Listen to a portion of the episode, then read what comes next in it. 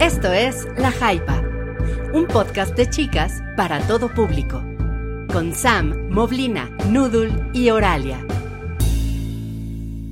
Hola amigos, bienvenidos al episodio 2 de La Jaipa. Estamos en vivo, me da mucho gusto, ya estamos platicando con algunos ahí en el chat, porque aquí se les trata con cariño, con puro amor, Aquí se, les, la gente regresa. aquí se les trata como este, la cubierta del Titanic. Exactamente. Exacto. sí. Aquí no hay clases sociales. Así Y, es. y, pues felicidades. De- a, a pesar de los regaños de Toby, a pesar de los tropiezos, aquí estamos en el segundo episodio para, ya, ya vimos por ahí el vino de Noodle, prepárense, cuatro horas, cuatro horas y media este, este episodio. Así, sí, eh, voy preparando. Antes que nada, este, quiero agradecer a mi amiga Kenia María que me regaló unas copas, pero fue muy misterioso el paquete. Andaba yo, ¿quién es un admirador? No, era una amiga. Muchas gracias y vamos a ir estrenándolas una por una en cada episodio del, chat- del Eso. de la hype y muy el, padre. el vinito. Eso es- El primer compromiso de la hype. el primer compromiso de la hype. Así es. Bienvenida, Noodle. E- Esa fue Noodle. Muchas gracias. Estamos aquí con, con las nominadas al Oscar. Oralia, ¿cómo estás? Puro glamour, puro glamour. Puro glamour, Glamour. preparada. Preparada para mi discurso de aceptación o de rechazo, no sé. Sí, sí, sí. Aquí sí se preparan porque creemos que todos vamos a ganar. Y la tres veces ganadora Mobley. Moblina, ¿cómo La- estás? ¡Qué gusto! Un gusto para mí. Finalmente, este es el momento que más estaba esperando de la semana. Un gusto estar con ustedes. Cuando vi que Noodle puso que ya tenía listo su vino, dije, se va a poner bueno. Así que quédense con nosotros. No vamos a estar posiblemente cuatro horas, posiblemente, pero se va a poner La muy mitad. bueno. Hay buena chismecita, quién sabe. Exacto. Sí. Pues qué gusto, bienvenidos. Otra vez un placer. Yo soy Sam y pues segundo episodio. Prometemos hacerlo bien bonito, con mucho cariño, respetando a nuestros amiguitos del hype, porque, porque somos una comunidad. De, de- ya por ahí mucha gente, yo sé que se están peleando y ver con quién se van a quedar y ya que se separen. No, no, no, somos una comunidad, todos bien y Nadie, Y todo- nadie los va suma. a obligar a elegir. no, no, no, no, no. Esto es. Montessori, aquí cada quien va a hacer lo que más le guste. Pueden, pueden tener los dos mientras junten su dinero suficiente, porque Así es. Dios mío. Tienen, si, si lo dividen, pues no, no se siente tan padre, pero, pero, pero todos tenemos super chat, entonces Sí. no se les olvide, ahí está, no va a haber rifa, pero, pero les agradecemos con mucho cariño el super chat. Y también para el apoyo, ahí, ahí no tenemos eh, material original de la Hypa, pero ahí pueden encontrar el debut de, de Super Oralia en el Patreon. Ahí fue el primer episodio de Oralia, está bien padre. Y pues echen un ojito. No se les olvide, tenemos, ahí sí tenemos que ganarle al hype. Misma cantidad de manitas, misma cantidad de, de views. Ah, Ahí, ahí sí competimos para que vean. No se les olvide. Ahí sí. Acuérdense, su manita arriba, no les No es una nada, competencia, pero vamos a ganar. Exactamente. Esa frase me gusta. Sí, echen un ojito de verdad al, al Patreon. Si no lo han escuchado, ese episodio, fan, súper, súper fan. Y post Oscar está padre escuchar el episodio de, de Sofía Coppola. Así es, chicas. Oigan, que, quiero, quiero empezar este episodio con algo que, que creo que nos movió en la semana el corazón a todos y no podíamos no, podíamos no agradecer en, en el episodio el, el super arte, el dibujazo que nos mandó eh, Ramiro, porque su hija nos hizo este, este dibujo. Em, híjole, recuerdo que nos pusiste el nombre. La, la niña se Andrea llama Isabela. Andrea Isabela. Ah, Andrea un saludo, muchísimas Qué gracias. Está- preciosa eres, está increíble. ¿eh? Hermosísimo. Súper bonito el dibujo. Hermoso. Me encanta. hermoso. Te agradecemos así. Mucho, mucho, mucho. Sí, porque pueden notar que además, o sea, no nada más nos captura físicamente perfecto, sino las personalidades de cada una, ahí están, son, son trazos simples, sencillos. Es, eso, eso es arte.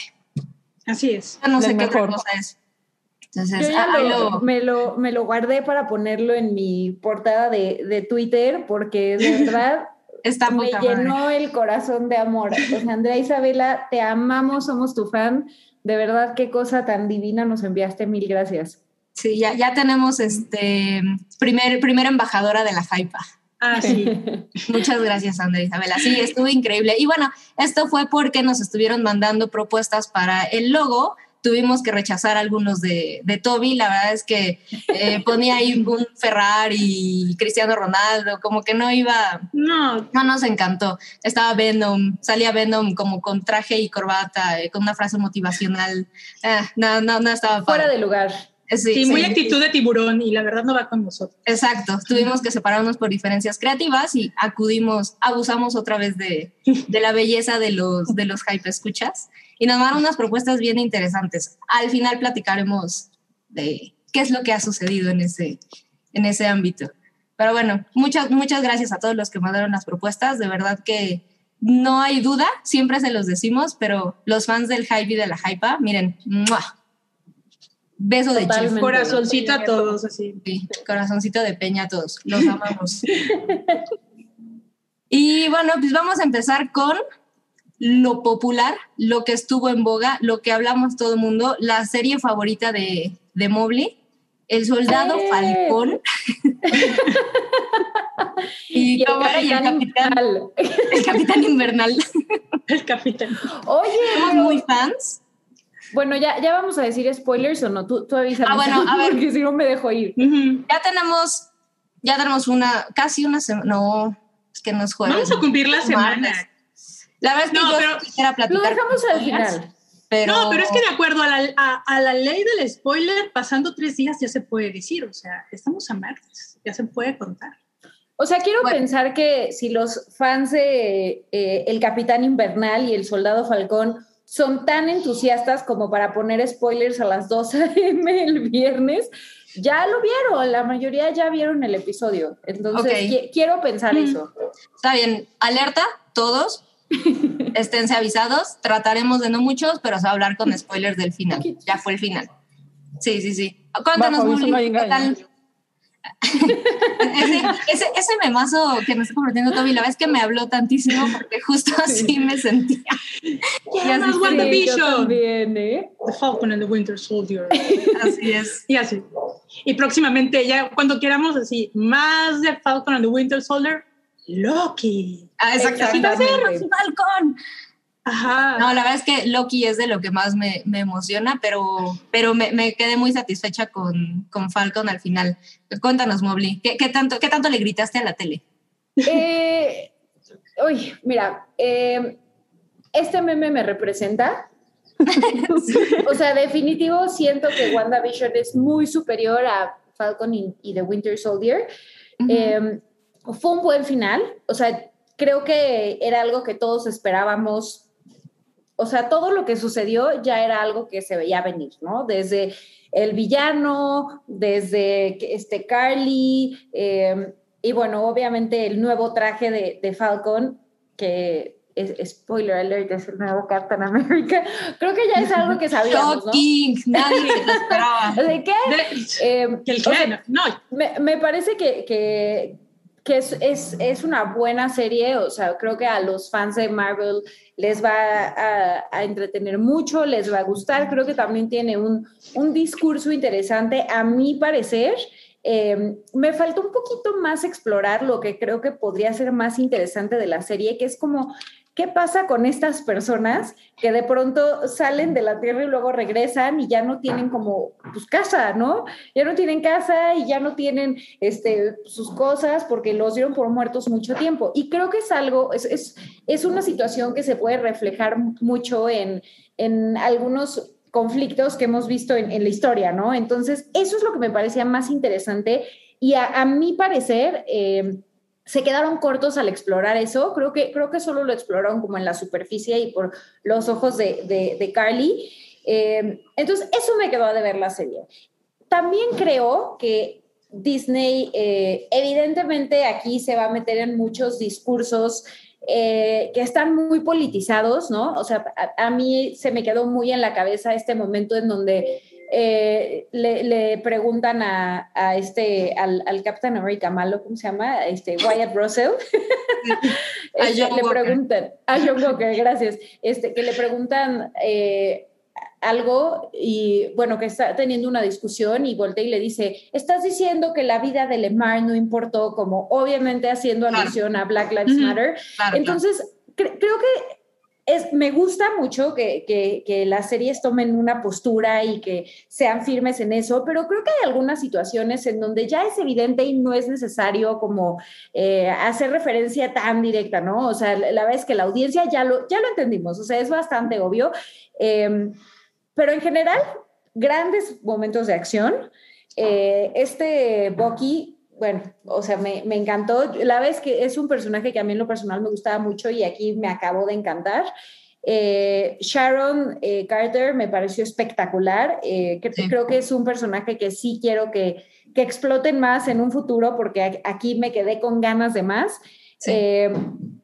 Isa, perdón, Isaía, lo voy a pronunciar en español porque ya no se, no se me da traducirlo al inglés, pero Isaía, que era como este super soldado afroamericano, eh, me pareció un personaje extraordinario y creo que el final es súper simbólico y más con este tema de los monumentos, que es una discusión que está tan activa en Estados Unidos, me pareció muy, muy buena puntada.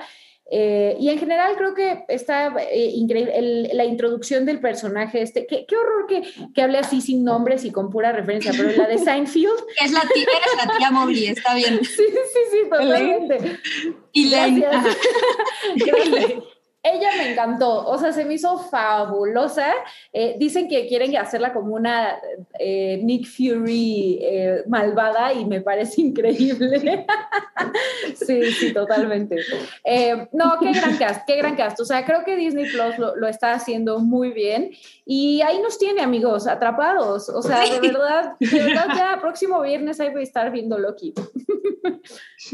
todavía no, ¿no? A Loki todavía le falta Ah, es en mayo, ¿no? Es en mayo. ¿Tengo dos semanas? Bueno, sí, la verdad es que justo no sé qué, qué, vamos a tener en el huequito de, de, viernes de Disney Plus.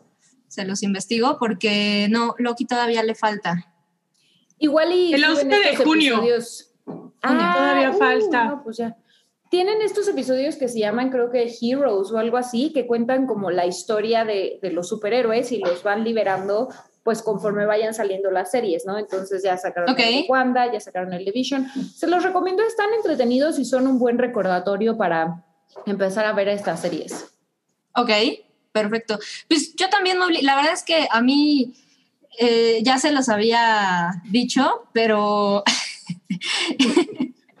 em, e-, esos dos personajes, a mí Falcon y, y Bucky jamás, jamás me parecieron atractivos como personajes y, y la especie como casi casi a nivel MacGuffin que, eh, que utilizaban al Winter Soldier para todo Civil War y demás, jamás me terminó de convencer, ¿sabes? Y, Falcon para mí era eh, la primera vez que lo bueno, que vemos a Sam, es, ok, este, este dude está cool, y de repente es como de, no, ya es Falcon, jamás me la creí tampoco, jamás, y, y creo que es, es una gran oportunidad, no es que tenga duda de lo que hace Disney, pero se nota muy cañón eh, el talento que tienen el dinero que tienen para pagar el talento y, lo hacen muy bien. O sea, las series es el, no te preocupes, te va a gustar, no hay forma en que no te guste y, puedo conceder igual, ¿no? Para mí Wanda fue una cosa de lo mejor que he visto en la tele en los últimos años. O sea, de verdad como producto de televisión, Wanda lo hizo increíble y las expectativas para, para, esta serie,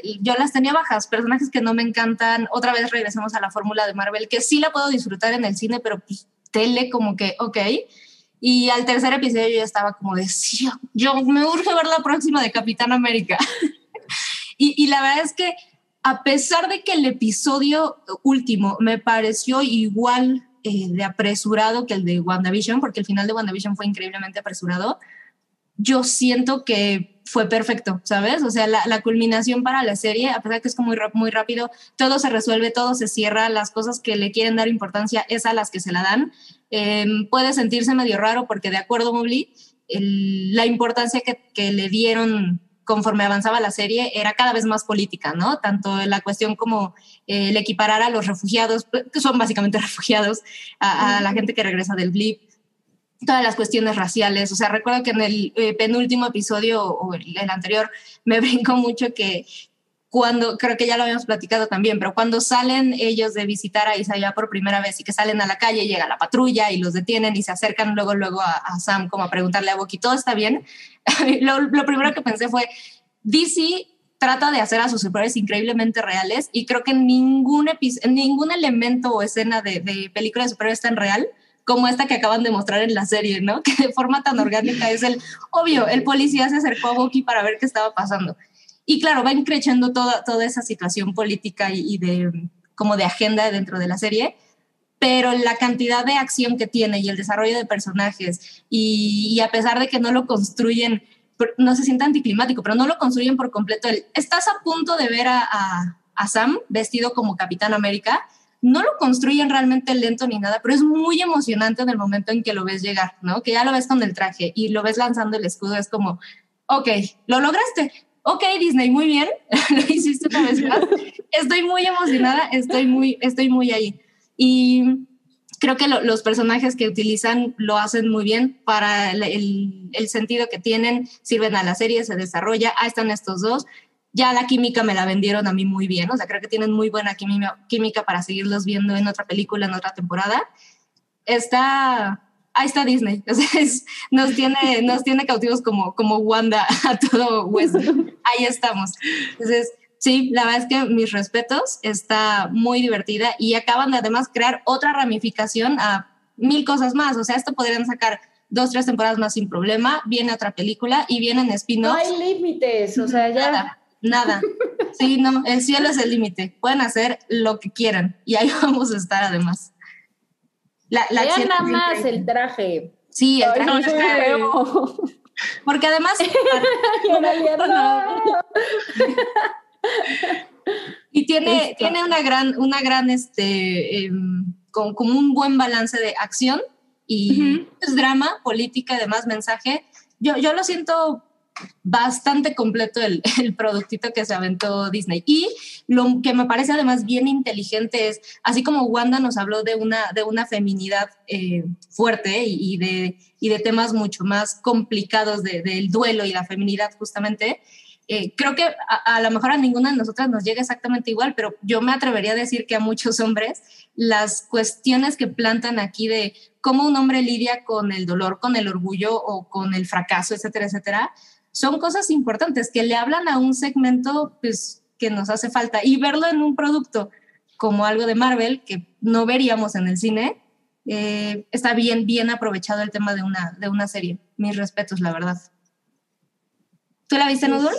Sí, sí la vi, me gustó mucho. Tuvo el nivel de acción que creo que muchos de los fans querían. La secuencia del, del helicóptero cuando ahora el nuevo Capitán América le dice a la, a, la otra, a la, una de las chavas, dice, eh, sé, que, sé que tú sabes este, conducir o, o, pilotear helicópteros. A la cuenta de tres vas a hacer lo que te voy a decir, no corte A y estás en la, en la toma, ¿no? Esperando cómo va la par y ¡pum! O sea, eso sí estuvo bien varas.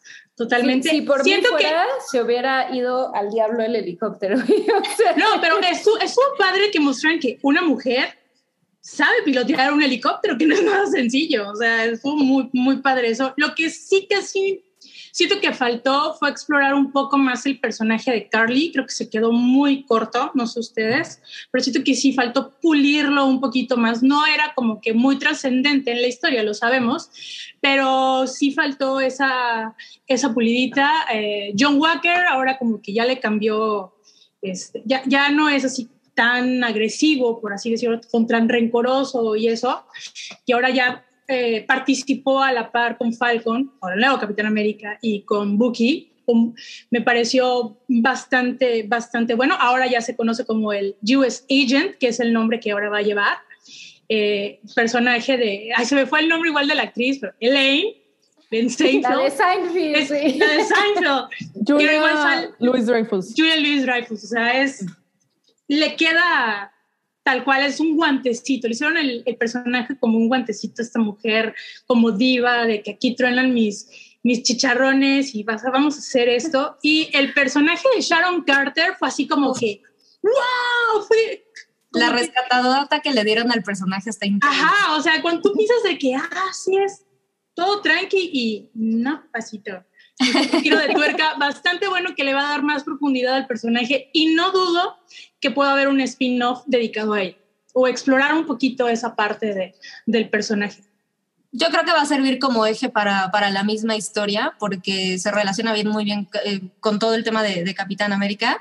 Pero, Ujú. justo- y, y en el personaje de Carly, la verdad es que yo, a mí me pareció, el, qué bueno que ya no salió porque jamás me vendieron a, a- ella fue la única que yo, no sé si fue a propósito o, o no, pero jamás me la Es que no tenía, es como No que le, la metieron de relleno, como una justificación, pero al fin y al cabo no justificó nada. O sea, es como que ahí está y ya. Digo, no, nunca entendí cuál era el motivo, la razón. O sea, no me dejó tan claro, ¿no? Del el por qué. Y sigue abierto en muchas cosas. Entonces, vamos a ver qué tal se viene en la próxima temporada o si va a haber un- una nueva película del Capitán América. Ahora ya está afroamericano. Entonces, Sí. yo creo que ahí vamos a explorar un poquito más sobre este grupo de refugiados que están en contra de, Bueno, que de las políticas del gobierno. Sí, casi todos, pero por ahí debe de haber otros.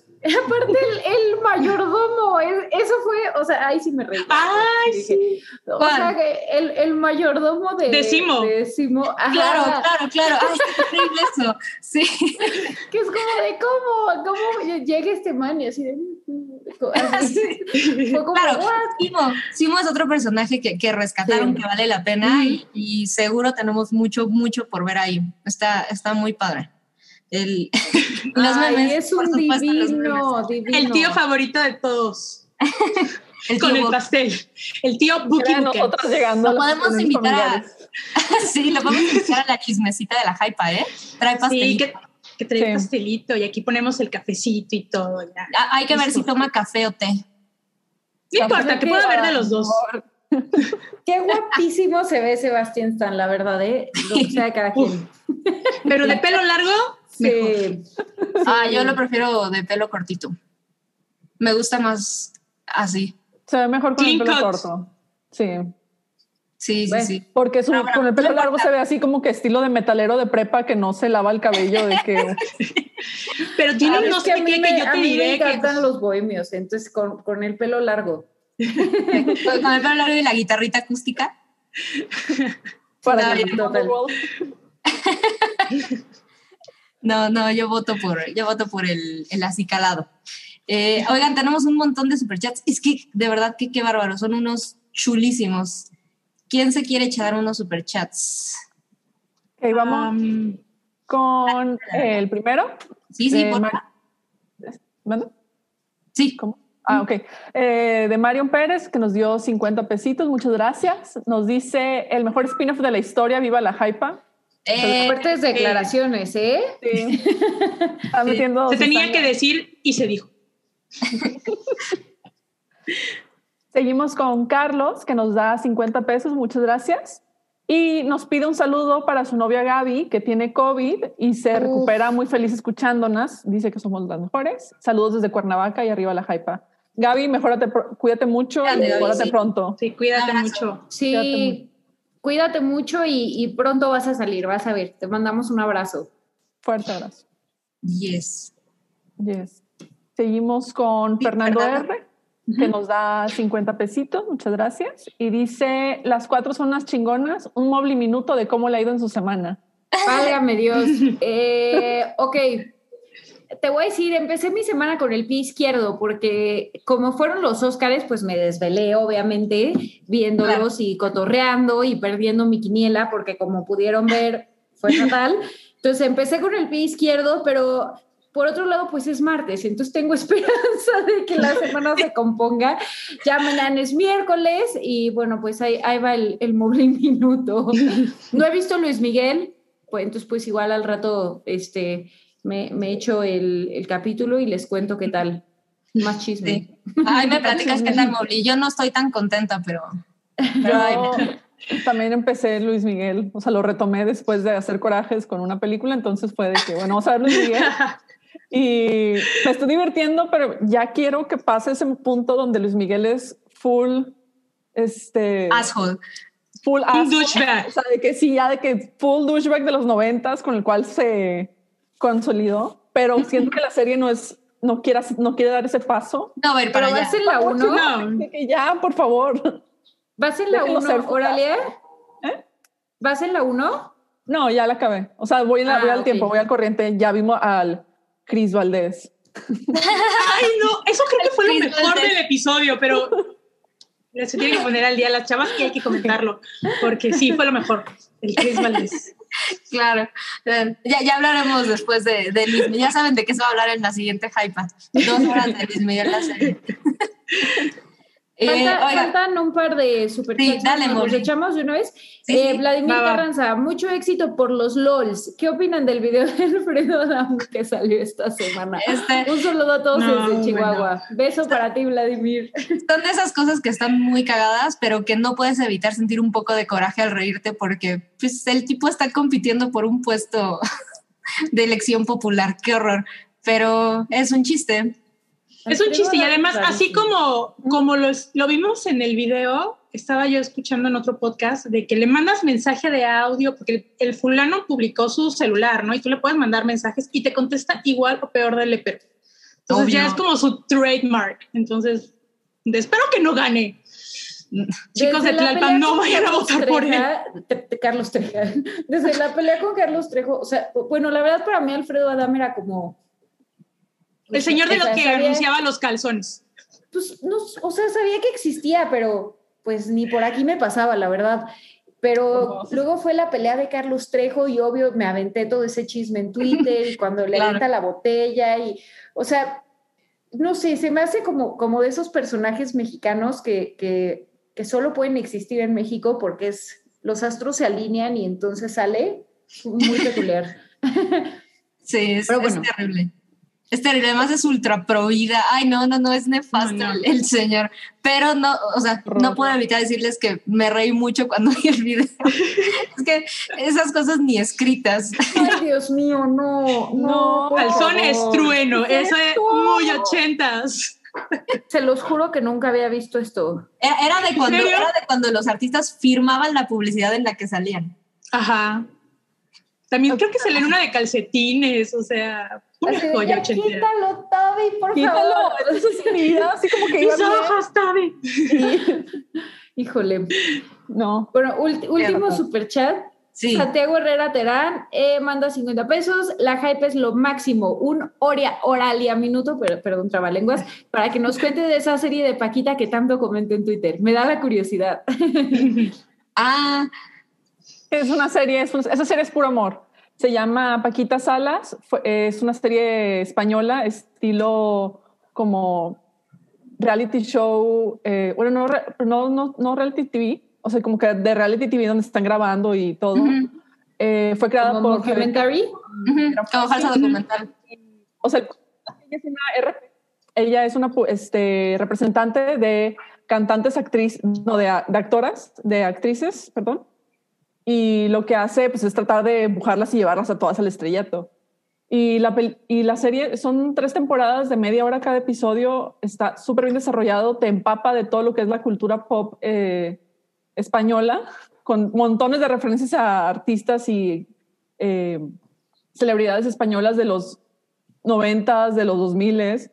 Eh, y pues te- tiene muy buen soundtrack también, así con muchas canciones bien padres. Y pues el personaje de Paquita es súper entrañable porque es este tipo de persona que está ahí, no importa para qué, o sea, está para apoyarte 100%, es ride or die 100, este, por completo. Y está increíble, a mí me fascina, esa serie está muy divertida y está en Netflix, por si la quieren ver, vayan, se no les toma mucho de su tiempo y sirve que se encuentran con muchas cosas de la cultura pop española. De hecho, está bien chido porque ahorita que todo el mundo está súper clavado con Z Tangana, yo escuché a Z Tangana por esta serie y fue donde caí al, al este, pues sí, así como que a descubrir a esta, esta música y hacen mucha referencia a Rosalía también y a, a, este, actrices y cantantes de, de España. Ay. Rosalía me encanta.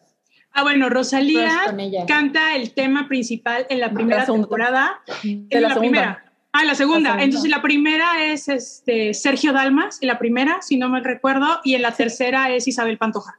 Sí. Entonces, y trae un nivel Wow. padre. Y tiene, tiene también así como un humor muy este, meta, porque pues hace, mucho, hace referencia a muchas cosas que son reales, pero pues también son muchos, pues muchos de esos personajes son ficticios y hay así como que una conversación muy interesante al respecto. Está muy cool. Sí, los Javis tienen una muy buena producción, entonces. Sí. Oralia tiene razón. Véanla. Véanla. Netflix, ¿no? Sí. Sí, está en Netflix.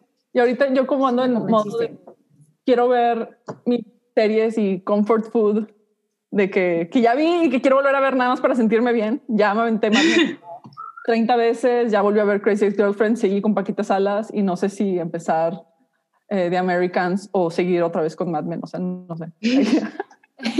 Van a ver cosas nuevas.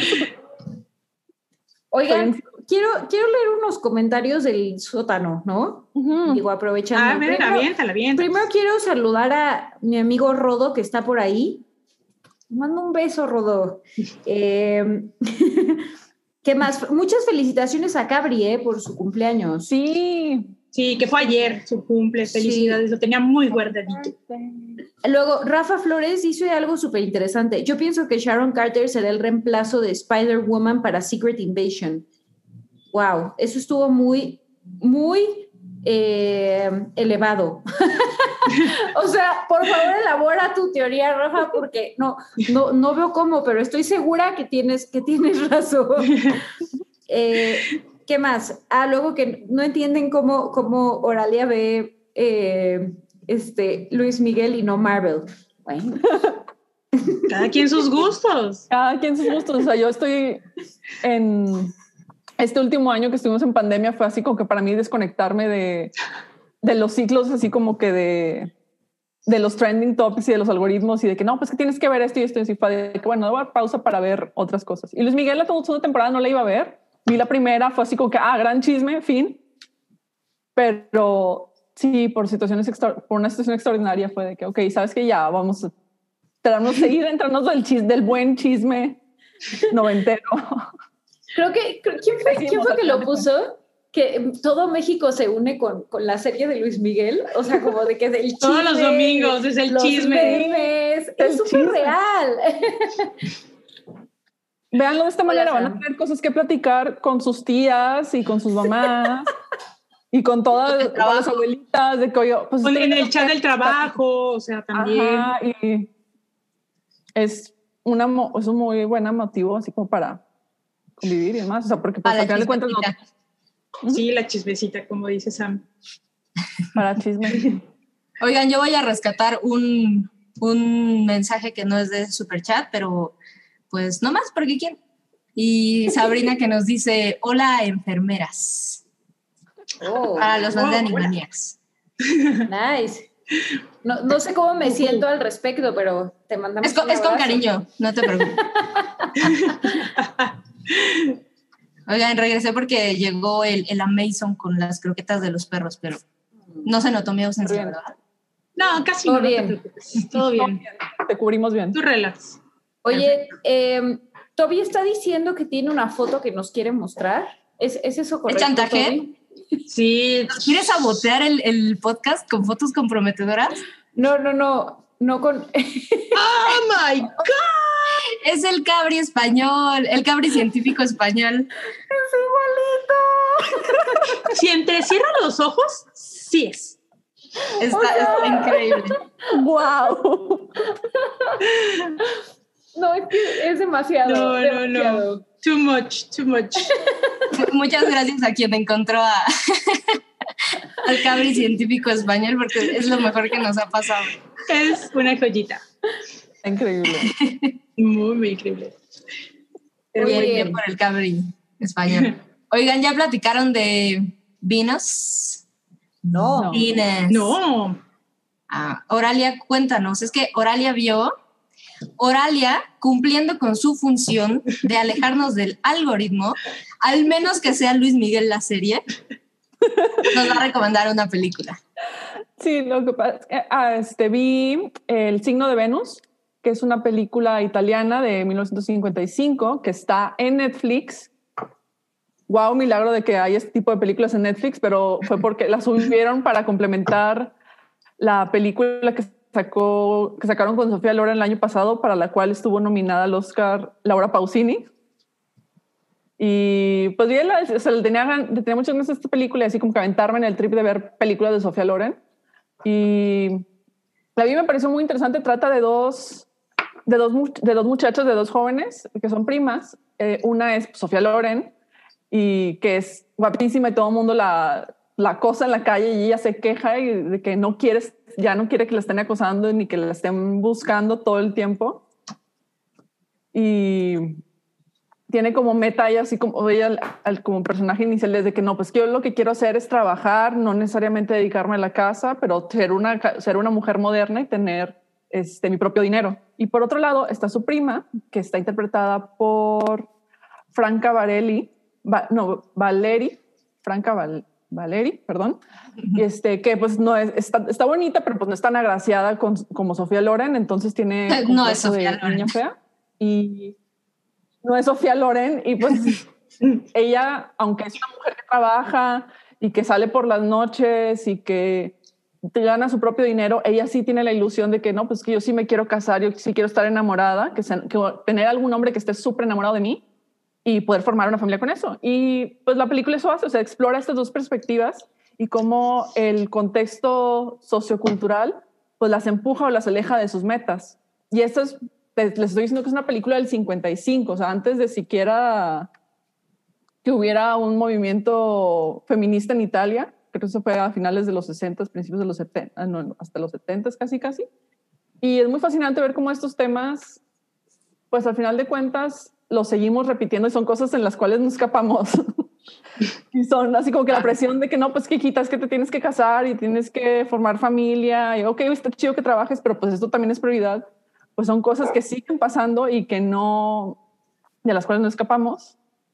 Entre, y pues miren esta hermosa imagen donde también sale este Vittorio de Sica, que fue, un, que fue director y actor y hasta sale de uno de los galanes que andan este, viendo qué pasa. Porque para esto a la prima, a esta, a Franca Valere, su personaje se llamaba Sechira, este, le dice, o sea, va, con, va a una lectura de tarot y la, la tarotista le dice, no, pues es que tienes que aprovechar el que ahorita está el signo de Venus para encontrar a tu pareja. Y es así como que lo que detona que ella vaya y los busque aprovechenla, véanla, está en Netflix y la quitan el 12 de mayo, muy importante. Eso me di cuenta, salió el mensaje cuando la terminé de que desaparece el 12 de mayo. Qué bueno que lo dices porque yo sí la quiero ver. Sí, entonces hasta agenden tiempo para, para verla porque luego está difícil encontrarla. Están sí, sí, no, no, no está, no está fácil en las plataformas normales. Oye, bueno, la voy a ver, pero una pregunta. O sea, la idea en la trama es las dos posiciones son como válidas, supongo, o tiene por ahí otras cosas. No, sí, o si te presenta así como que las dos posiciones válidas y como entre cada, cada una de ellas cuestiona, bueno, es que qué es lo que quiero y qué es lo que este, y cómo quiero moverme y, y interactuar para lograr mis objetivos. Está muy cool. Ok, súper. Sí, sí, no, es nada sencillo que, que encontremos en Netflix películas de ese tipo. Amazon todavía un poquito más, ahí rascándoles y ahí de hecho, en Amazon acaban de subir, subieron varias películas de Lina Wertmüller, que de hecho es una eh, directora italiana de los años 60, 70. Eh, muy importante, fue la, de hecho fue la primera mujer que nominaron a los Oscars para Mejor Dirección en el 76 por Siete Bellezas. Esa película todavía no la encuentro, pero tienen otras de, su, de, de las que dirigió en Prime.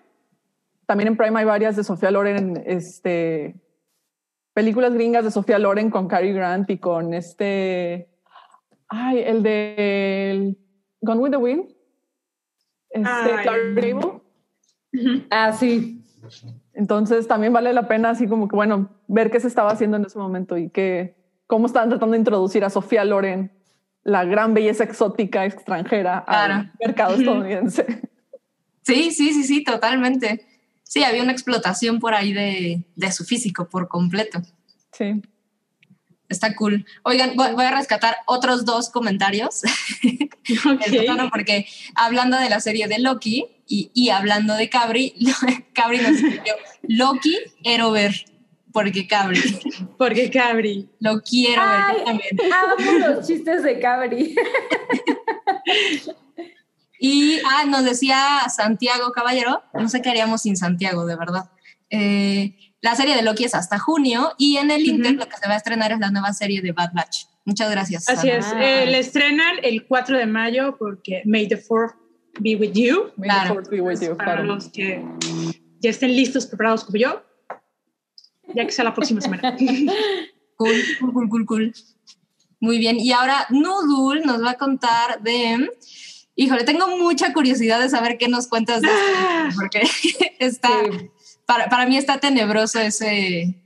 Es de tenebroso, que yo veo y series cabroso. y esto está tenebroso, pero se llama. ¿Cómo se llama Nudul? Se llama Shadow Bone. Aquí, Ok. Traducido al español, Sombra y Hueso, en Netflix. Les- La acaban de estrenar apenas el viernes. Ha causado mucho ruido entre los fans eh, porque viene pues de una saga eh, de... La, actora- la autora se llama Lig... Ay, se me espérenme, espérenme, aguántenme, porque no me acuerdo bien el nombre.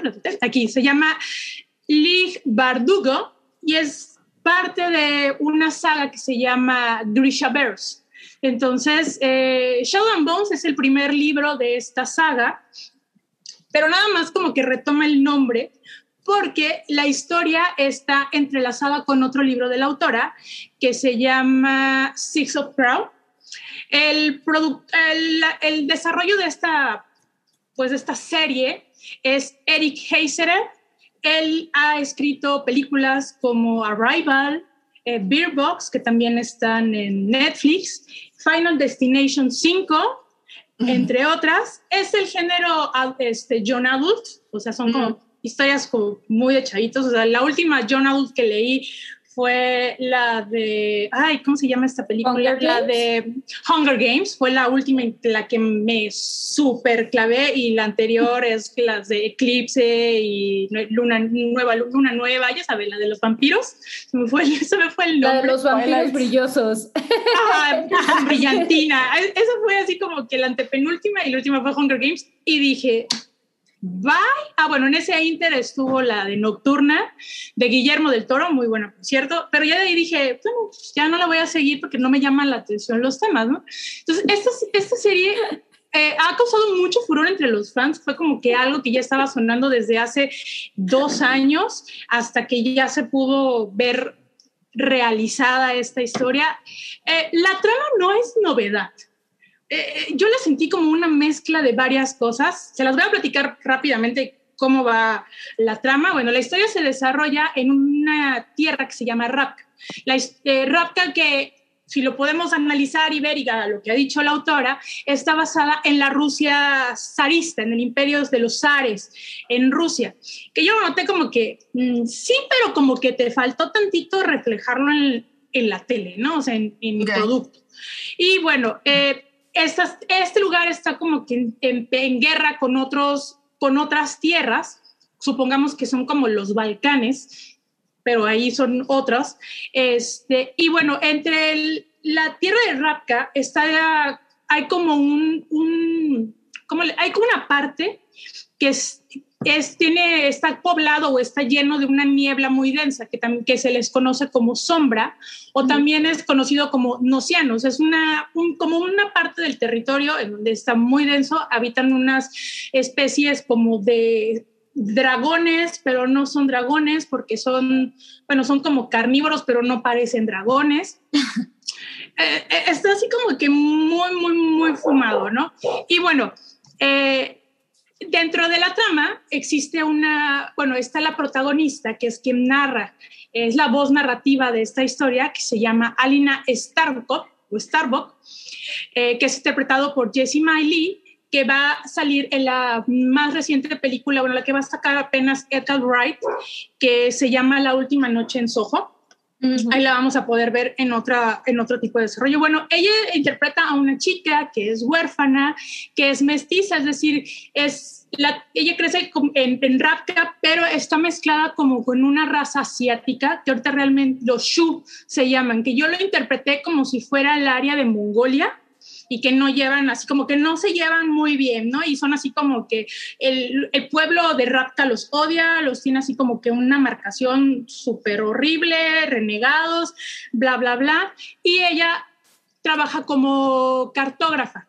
Entonces, en un viaje cruzando esta densidad de niebla, la llamada sombra, ella descubre que tiene un poder mágico. Ella puede crear luz. Y al ser descubierta que tiene ese don, mm, tiene una trama muy parecida como Harry Potter, así huérfana. Como cualquier young adult. Ajá, como cualquier young adult, así es.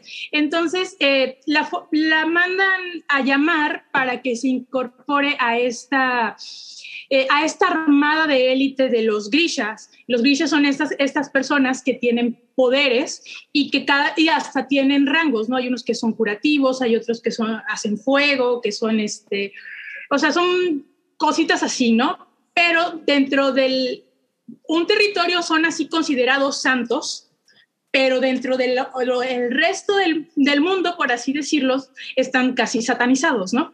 Ok.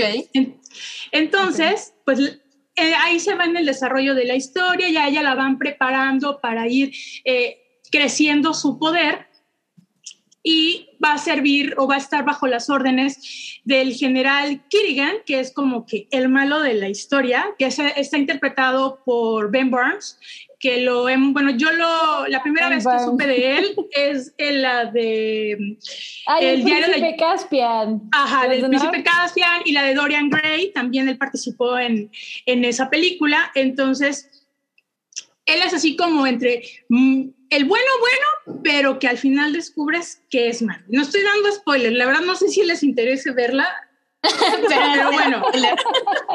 Esa, esa, es la primera parte del libro. No bueno. de, pero no, esa es la, la, primera parte del libro de Shadow and Bones. Pero les recuerdo, ahí también está mezclado con otro libro que se llama Six of Crows.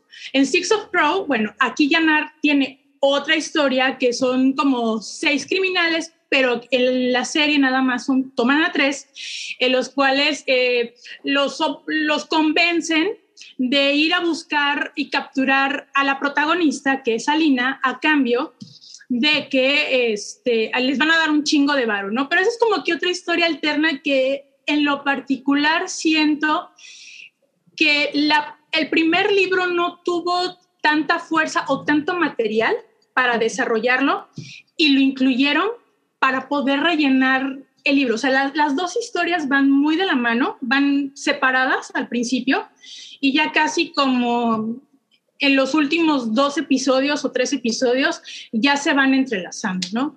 Desde mi punto de, de vista, opinión, no quiero que si hay fans de, de esta saga en, en, el chat, no me odien, o sea, no, no me odien, chavos, canceladísima. Pero yo les digo, o sea, no es, no es mi tipo de, de serie, la vi porque pues no había otra, bueno, había un chingo de cosas, pero dije, bueno, sí. vamos a verla. ¿Qué, ¿Por qué tan fue el ruido, no? Porque luego a, luego a veces hay, hay libros de John Adults que son muy buenos. La historia puede ser como que muy banal, pero si está bien, muy bien llevada a, a cabo, pues te enganchas, ¿no?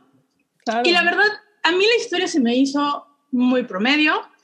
Eh, nos está descubriendo el hilo negro en las historias. Tiene yo noté muchas referencias a otras propiedades como The Witcher, uh -huh. Curse, con la de Maldita, tiene como que muchas similitudes, Shadowhunters, algunas cosas de los Juegos del Hambre, o sea, ¿para qué las nombro si van a ser todas las John Adults, no?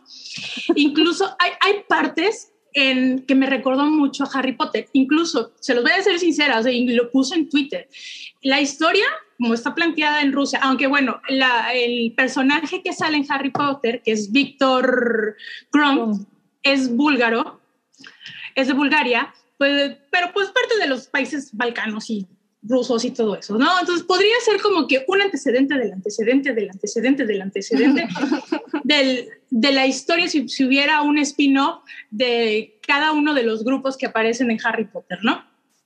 Incluso hay otra parte que dije, ay, también tiene su aspecto patronum y es el mismo. es, igual no. hice yo la comparación porque tienen, aparece un ciervo, perdón chavos, ya se las voy a spoilerear. Ustedes saben que Ya, ya no tiene- lo con mala, mala. Están quejando todos, ¿eh? De Te- que te le voy a leer, están quejando. Sí, te voy a leer. A ver, George Rocco dijo, creí que aquí no había spoilers. Pues, ¿qué crees? Sorry, Denis Cabañas dijo, Ay, sí, pues, pues, el vino. Pero yo, no, yo les quiero ser sincera, o sea, a lo mejor y para chavitos de, 10 de 16 a 18 o de 16 para abajo, para tu primito, tu hermanito o tu seguidor de la hypa que tienes en ese rango de edad, te gustan los libros y lo quieres ver, mil sorries, pero esa parte hasta parecen igual cuando aparece el, el, el espectro patrono, no les voy a decir qué es, pero es igualito. Yo, no mames.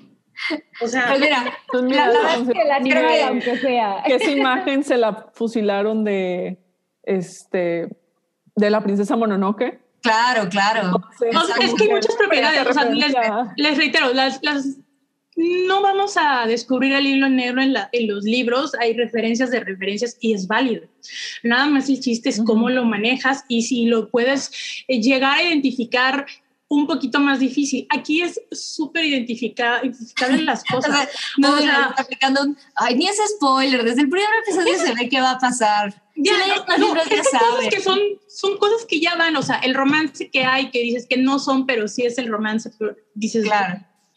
No, Mira. yo, yo, yo a veces la sentí genérica, o sea, no, muchas, mu- ahorita hay mucha gente que quiere eh, buscar un sustituto a Game of Thrones, Sí. buscando en este tipo de series, y no, chavos, ya me lo llega la nueva, de- el Sí. spin-off de Games of Thrones, y se ve que está padre, ya se publicaron las fotos de las primeras lecturas del guion, todo está súper bien, entonces ahí está Matt Smith, ustedes saben Yo si tengo Doctor- esperanza Doctor de, ese spin-off, ¿eh? Sí, puede Sí, ser. igual, puede levantar y puede compensar la mala última temporada que nos dieron de Game of Thrones. A mí me mató La verdad.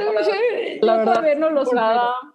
No, no, no, y, y de que les faltó, se Pero- quedó muy, muy corto. Pero bueno, eh, les digo, la historia yo la sentí muy genérica, no muy relevante. Creo que la historia, me gustó más la, la historia de los tres criminales, de esos chavitos que, esos, son chavitos relativamente de una edad de 17, 18 años, que van tras la protagonista para pues capturarla y que les den lana. Creo que eso fue como que la parte más llamativa, porque en sí la, la historia de Alina es como que muy meh. En- pues, pero debo de reconocer que en la cuestión del diseño de producción está buena, Eso eh, la fotografía también. Eh, los efectos especiales, bueno, sí manejan unas cosas que dices, sí, muy Harry Potter, ¿no? Pero no se ven Harry tan, tan bueno. chafitas. No, sí, pero... Ya brincó Mobley. Pero, o bueno, vamos a comparar. A mucha gente se ha quejado de los efectos especiales de The Witch y el CGI. Aquí está como que sí se ve que se le invirtieron una lanita, pero que Pues ahorita en la imagen que nos ponía Toby, o sea, yo la verdad es que yo le rehuyo a esos productos, no, no soy muy fan, pero el vestuario al menos creo que se ve poca madre. ¿Sí se ve así toda la serie? sí, se ve muy, o sea, está muy, muy bonita. Está como que en esa Rusia de 1800, Qué o padre. sea, se ve, pero en un universo alternativo, se ve muy, muy, muy, muy bonito. Entonces, digo, están más decentes los, los efectos que The Witcher. Va, ya confirmaron que sí va a haber una segunda temporada, pero en mi más sentido gusto particular, creo que mejor hubieran hecho una película Ah, que serie. una serie. Sí, son ocho episodios de 45 a 50, eh, pero he de confesar que el primer episodio me costó mucho verlo, lo vi dos veces y dije, bueno, ok, digo, no debería de haberla continuado si no me gusta, ¿no? Pero lo hice muy pero corta, porque hay un ¿no? compromiso editorial en este show. Nudul, tengo, tengo otros, otros mensajes. Ya, ya sé, ya, ya sé que, que ya nos contaste, pero les encanta aquí el tema del spoiler en, en el sótano. ¿Qué te puedo decir? Eh, mira, el Nerdgasmo nos dice: Salchi ya no es el spoileador, llegó un nuevo rival. Por cierto, oigan, Y está la al. Nerdgasmo en, en Instagram, sube, sube unos muy buenos memazos, están allá al pendiente. Eh, Noodle Lady spoiler, pero ella puede decir lo que guste, dice Mazo. Eso. Eso Rafael. Flores dice Noodle. hashtag lady, lady spoiler. y Poras nos dice, sin spoilers, pero hay un linchamiento y Hank se muere. A ver, es que, a ver, díganme, realmente, esos que se están quejando del spoiler, ¿van a ver la serie? Ya no, porque las O sea, esferas es de como, Google- a ver, es como si yo les estuviera, no sé, les hablara de la película de Nobody, estrenan el 29 de abril, o sea, el jueves, y les dijera todo el spoiler. Ahí sí les diría, ok, ahí la estoy cagando, porque sí la van a ver. Pero van a ver Shadow and Bones. En serio, ¿la van a ver? La van a ver. Esa es la recomendación. ¿La van a ver? No la vean, dice. No. No la vean, no molesten. Bajo su propio riesgo o si quieren, eh, se, están ligando una chava y quieren armarle tema de conversación, hagan. Pero es bajo su propio riesgo, chavos. Entonces, Dejen de molestar. aquí mi reporte. Pero mira, yo, le, le doy 2.5 fideitos. Hasta ahí. Ay, sí. Solo por, los efectos especiales, porque todavía como que la leo. Y por Ben Barnes, ok. ¿no? El príncipe. Ca- Nadie quiere al príncipe Caspian, ya me quedé en los 2000 Ay, Mowgli. Pero bueno, Es que, hasta, es que hasta eso, el malo en la, en la película tiene- está como que muy genérico. No, no, no, no, no. No, chavos. No. no la vean, no la vean. por ya. su propio riesgo. No, No la vean. mejor vean este, Yasuke, que también le estrenan el Ah. jueves. o el vi- Entonces, esa serie está más, chi- está más chida. Si les gustó mucho Afro Samurai, les va a gustar esta. Ya luego hablaré de esa serie porque sí me tiene muy hypeada. Muy bien. Los- videos. Oiga, pero aquí hay una cosa que sí, sí les vamos a recomendar, ¿verdad, Mowgli? Sí, Cuéntanos. bueno, an- antes nada más de, de voladísima y ya que no me mate el, el señor productor, quiero, mandar un saludo a mi amigo Gabriel Huerta, que, que ay, nuestro Gabo, que también está conectado, Ah. le mando un beso también, y que Hola, dijo Gabo. que hice una cara de tristeza cuando hablaron del final de Game of Thrones. Sí, sí, Gabo, todavía no lo supero, algún No, día... no. Algún Claro. día lo dejaré ir, pero hoy no es ese día. Cada Pero quien bueno. su duelo, Mowgli. Así es, cada quien lo vive como quiere. Y Sí, sí, sí. les vale, ya. Estoy de acuerdo. Eh, pero, Pero sí, yo sí tengo algo que recomendarles. Eh, el sonido del silencio, como le pusieron en español, o Sound of Metal en, en inglés. Qué Está en Amazon Prime. ¿Mandé? Qué fuerte el título en Está español. hermosa. O sea, ¿ya todos la Amo. vieron ya aquí? Sí. Hijo, Sí. va a estar bien bueno. Ok, se va a Excelente. poner muy buena la conversación. Eh, voy a decir de volada de qué se trata. Sound of Metal eh, cuenta la historia de un baterista de una banda de metal eh, que tiene con su novia, básicamente la banda son ellos dos, eh, ella se llama Lulu, él se llama Ruben, y bueno, tienen esta banda de metal que tiene, es relativamente exitosa, les va bien, viven como esta vida bohemia, este, en donde están como en, literal tienen como un tráiler, o sea, es que no... Sí, un RV Una, un- exacto, una casa rodante. rodante. Eh, y ahí llevan toda su vida, literal, ahí está todo lo que tienen, ¿no? Eh, fuera de su música, ¿no? O sea, es lo único que tienen junto con su música y, y- y el, am- el amor que, que- que- entre los dos.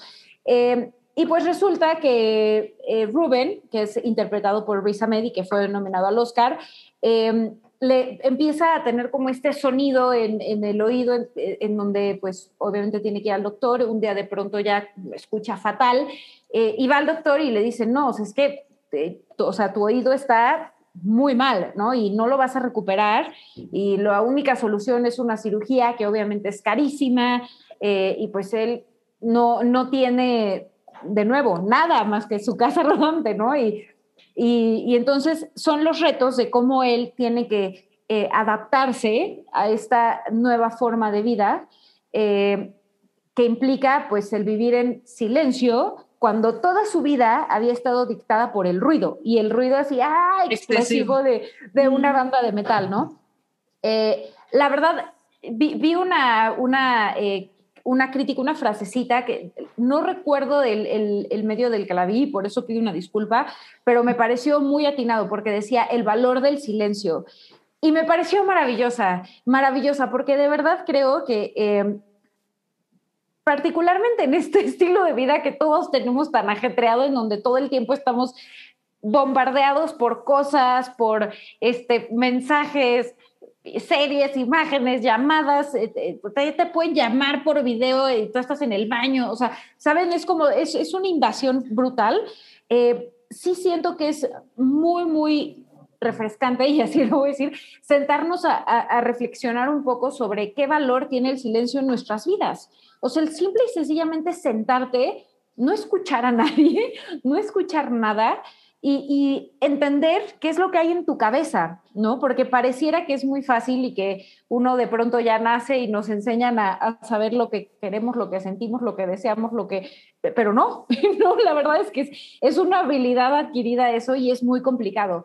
Em, entonces creo que eh, es una gran película para explorar ese tema. Ahora, eso es sobre la relevancia del tema. Sobre la producción, eh, la verdad es que me pareció fabulosa. Creo que el, el Oscar que, que, se la llevaran eh, este, este, grupo de, de, mexicanos, bueno, de latinos, porque es Carolina Santana de, de Venezuela y luego Carlos Cortés, eh, Michelle Kutolenk, perdón si no pronuncio bien el nombre, y Jaime Bach. Bach em, espectacular, atinadísimo. Creo que fue de lo, de lo poco de mi quiniela que acerté, porque lo hace. No hay duda.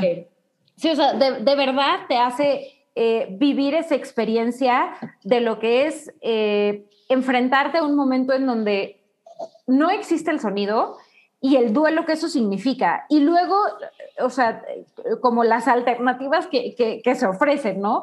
Eh, cuando no, no, quieres como despegarte de, de, ese afán de o sea, retomar lo que tenías, ¿no? Y lo que perdiste. Entonces, em, me parece increíble la forma en la que la producción lo hace. Las actuaciones son espectaculares, o sea, de verdad, Riz Ahmed me parece, eh, bueno, aquí están eh, nuestros amigos latinos eh, triunfando. este, Con su Oscarín. Sí. O sea, Riz Ahmed de verdad me, me pareció increíble. Sublime, sí, sí. sublime. esa es la palabra, Sam, sublime. Eh, y en general, o sea, creo que eh, todas las actuaciones son increíbles. De hecho, la, la, verdad, yo pensé que este Paul Rassi, que, que la hace de... Yo pensé que iba a ganar. Sí, yo, también. yo también había votado por él, pero pues no, no ganó. Eh, también la otra actuación pues muy merecida, pero, pero él la verdad no, no se puede quedar atrás. Entonces, sí, sí siento que es de, de verdad eh, de las mejores películas que he visto en, en, los últimos años. O sea, de acuerdo. Sí se va a mis favoritas. Eh, es bellísima, es desgarradora y es una gran reflexión para todos. Entonces, le doy para todos. cinco eh, fideitos.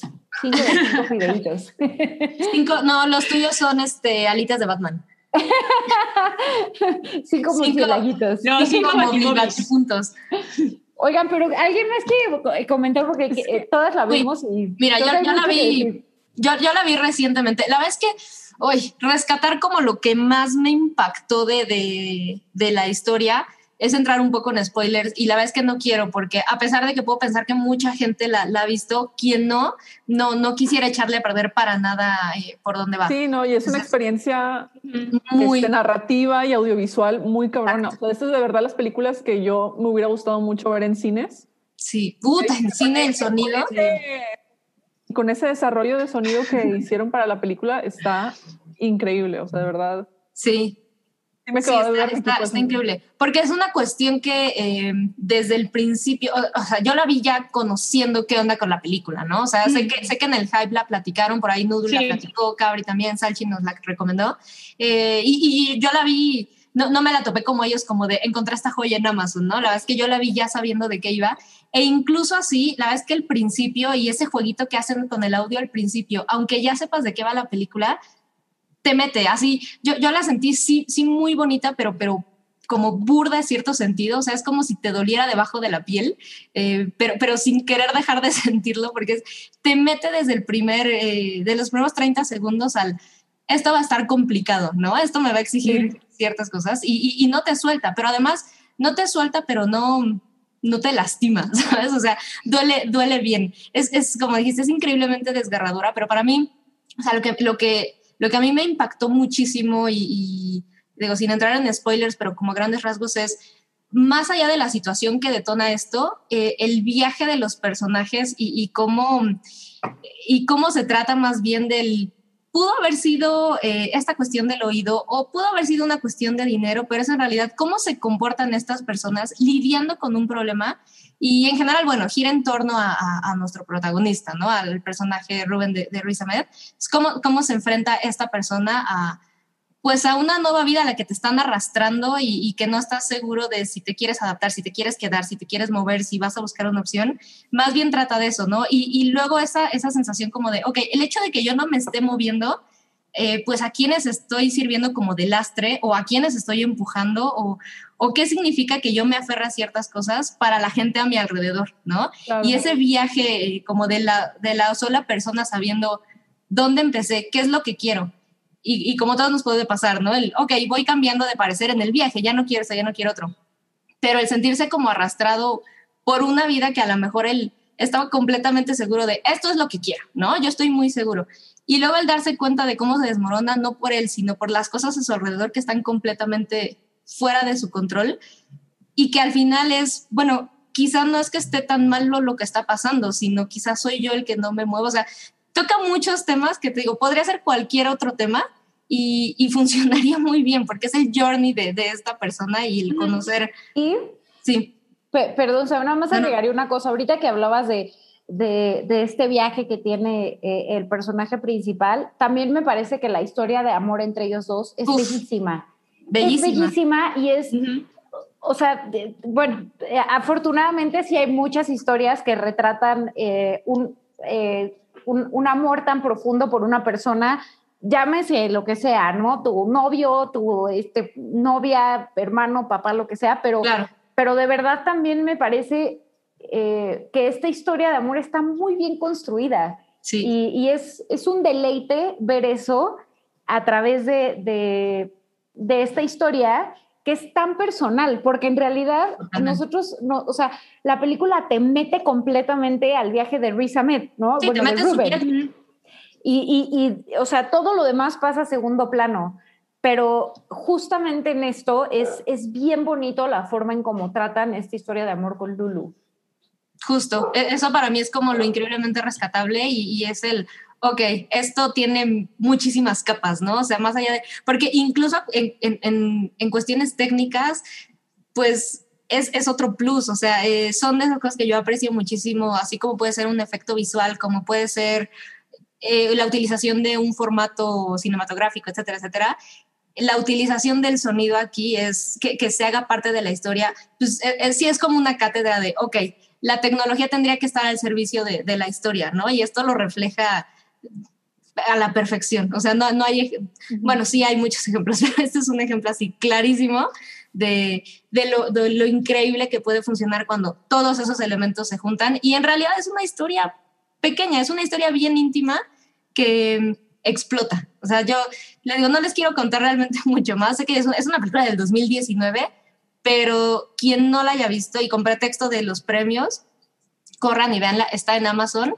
Eh, ahí está. No, no, no, no dejen pasar un día más sin verla. Está increíble. Sí. ¿Tú qué nos ibas a platicar, Oralia?